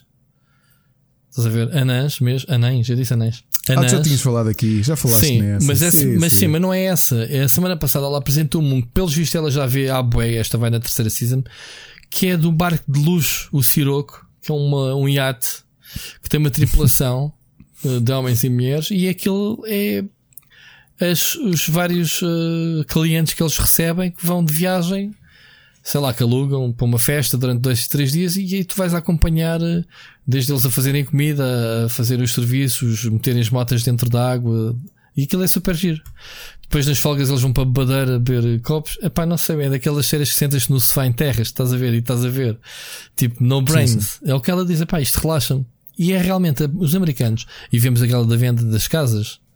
Compra e venda de casas, que há montes deles. Sim, sim, sim, sim. É um tipo de séries que eu agora percebo porque é que ela diz que se sente bem, porque tu é uma produção americana, não é? Tipicamente americana, eh, altamente acting, praticamente todos, porque depois tem aquele momento em que falam direto para a câmara e em off, supostamente em como é que se diz? Tipo eh, como, é que se, como é que se dizia quando eles saíam para, para aquela sala privada? O ai quando Sim, vão falar ver para, um- para, um- para a Sim, entrevista pessoal. Todos têm essa cena. E é uma cena que realmente relaxa. Estás ali e vês. E depois a produção é tão filha da mãe, tão bem feita, que os gajos têm altos cliffhangers para o próximo episódio. E tu pensas, oh my god, ah, e o gajo vai ser despedido, não sei o quê.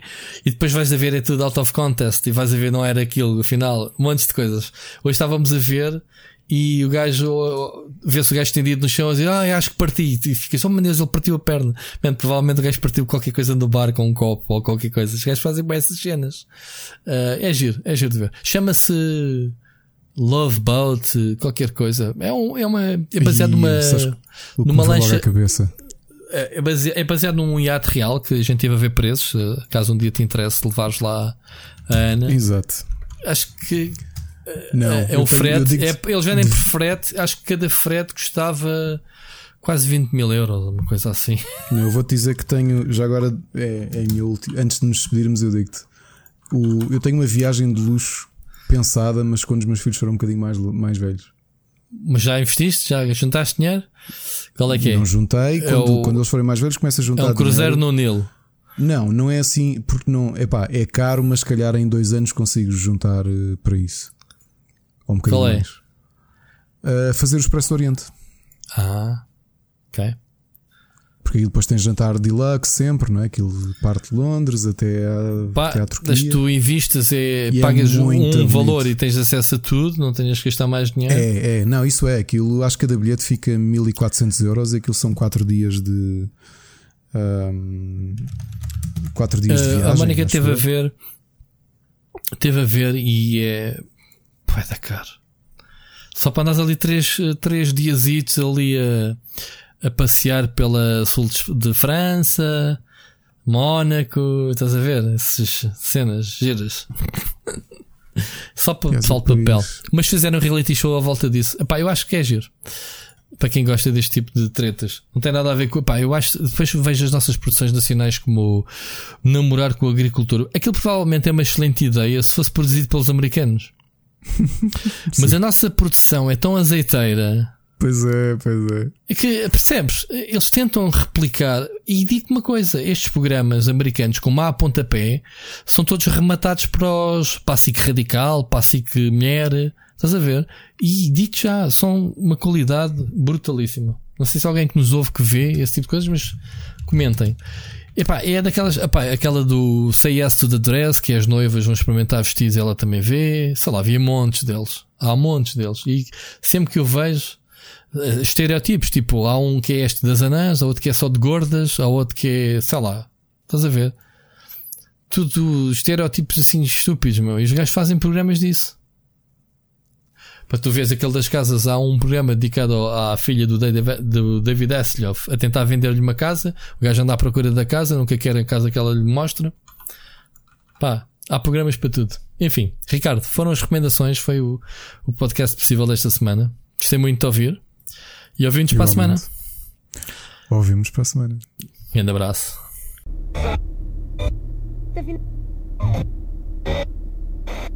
Tá okay.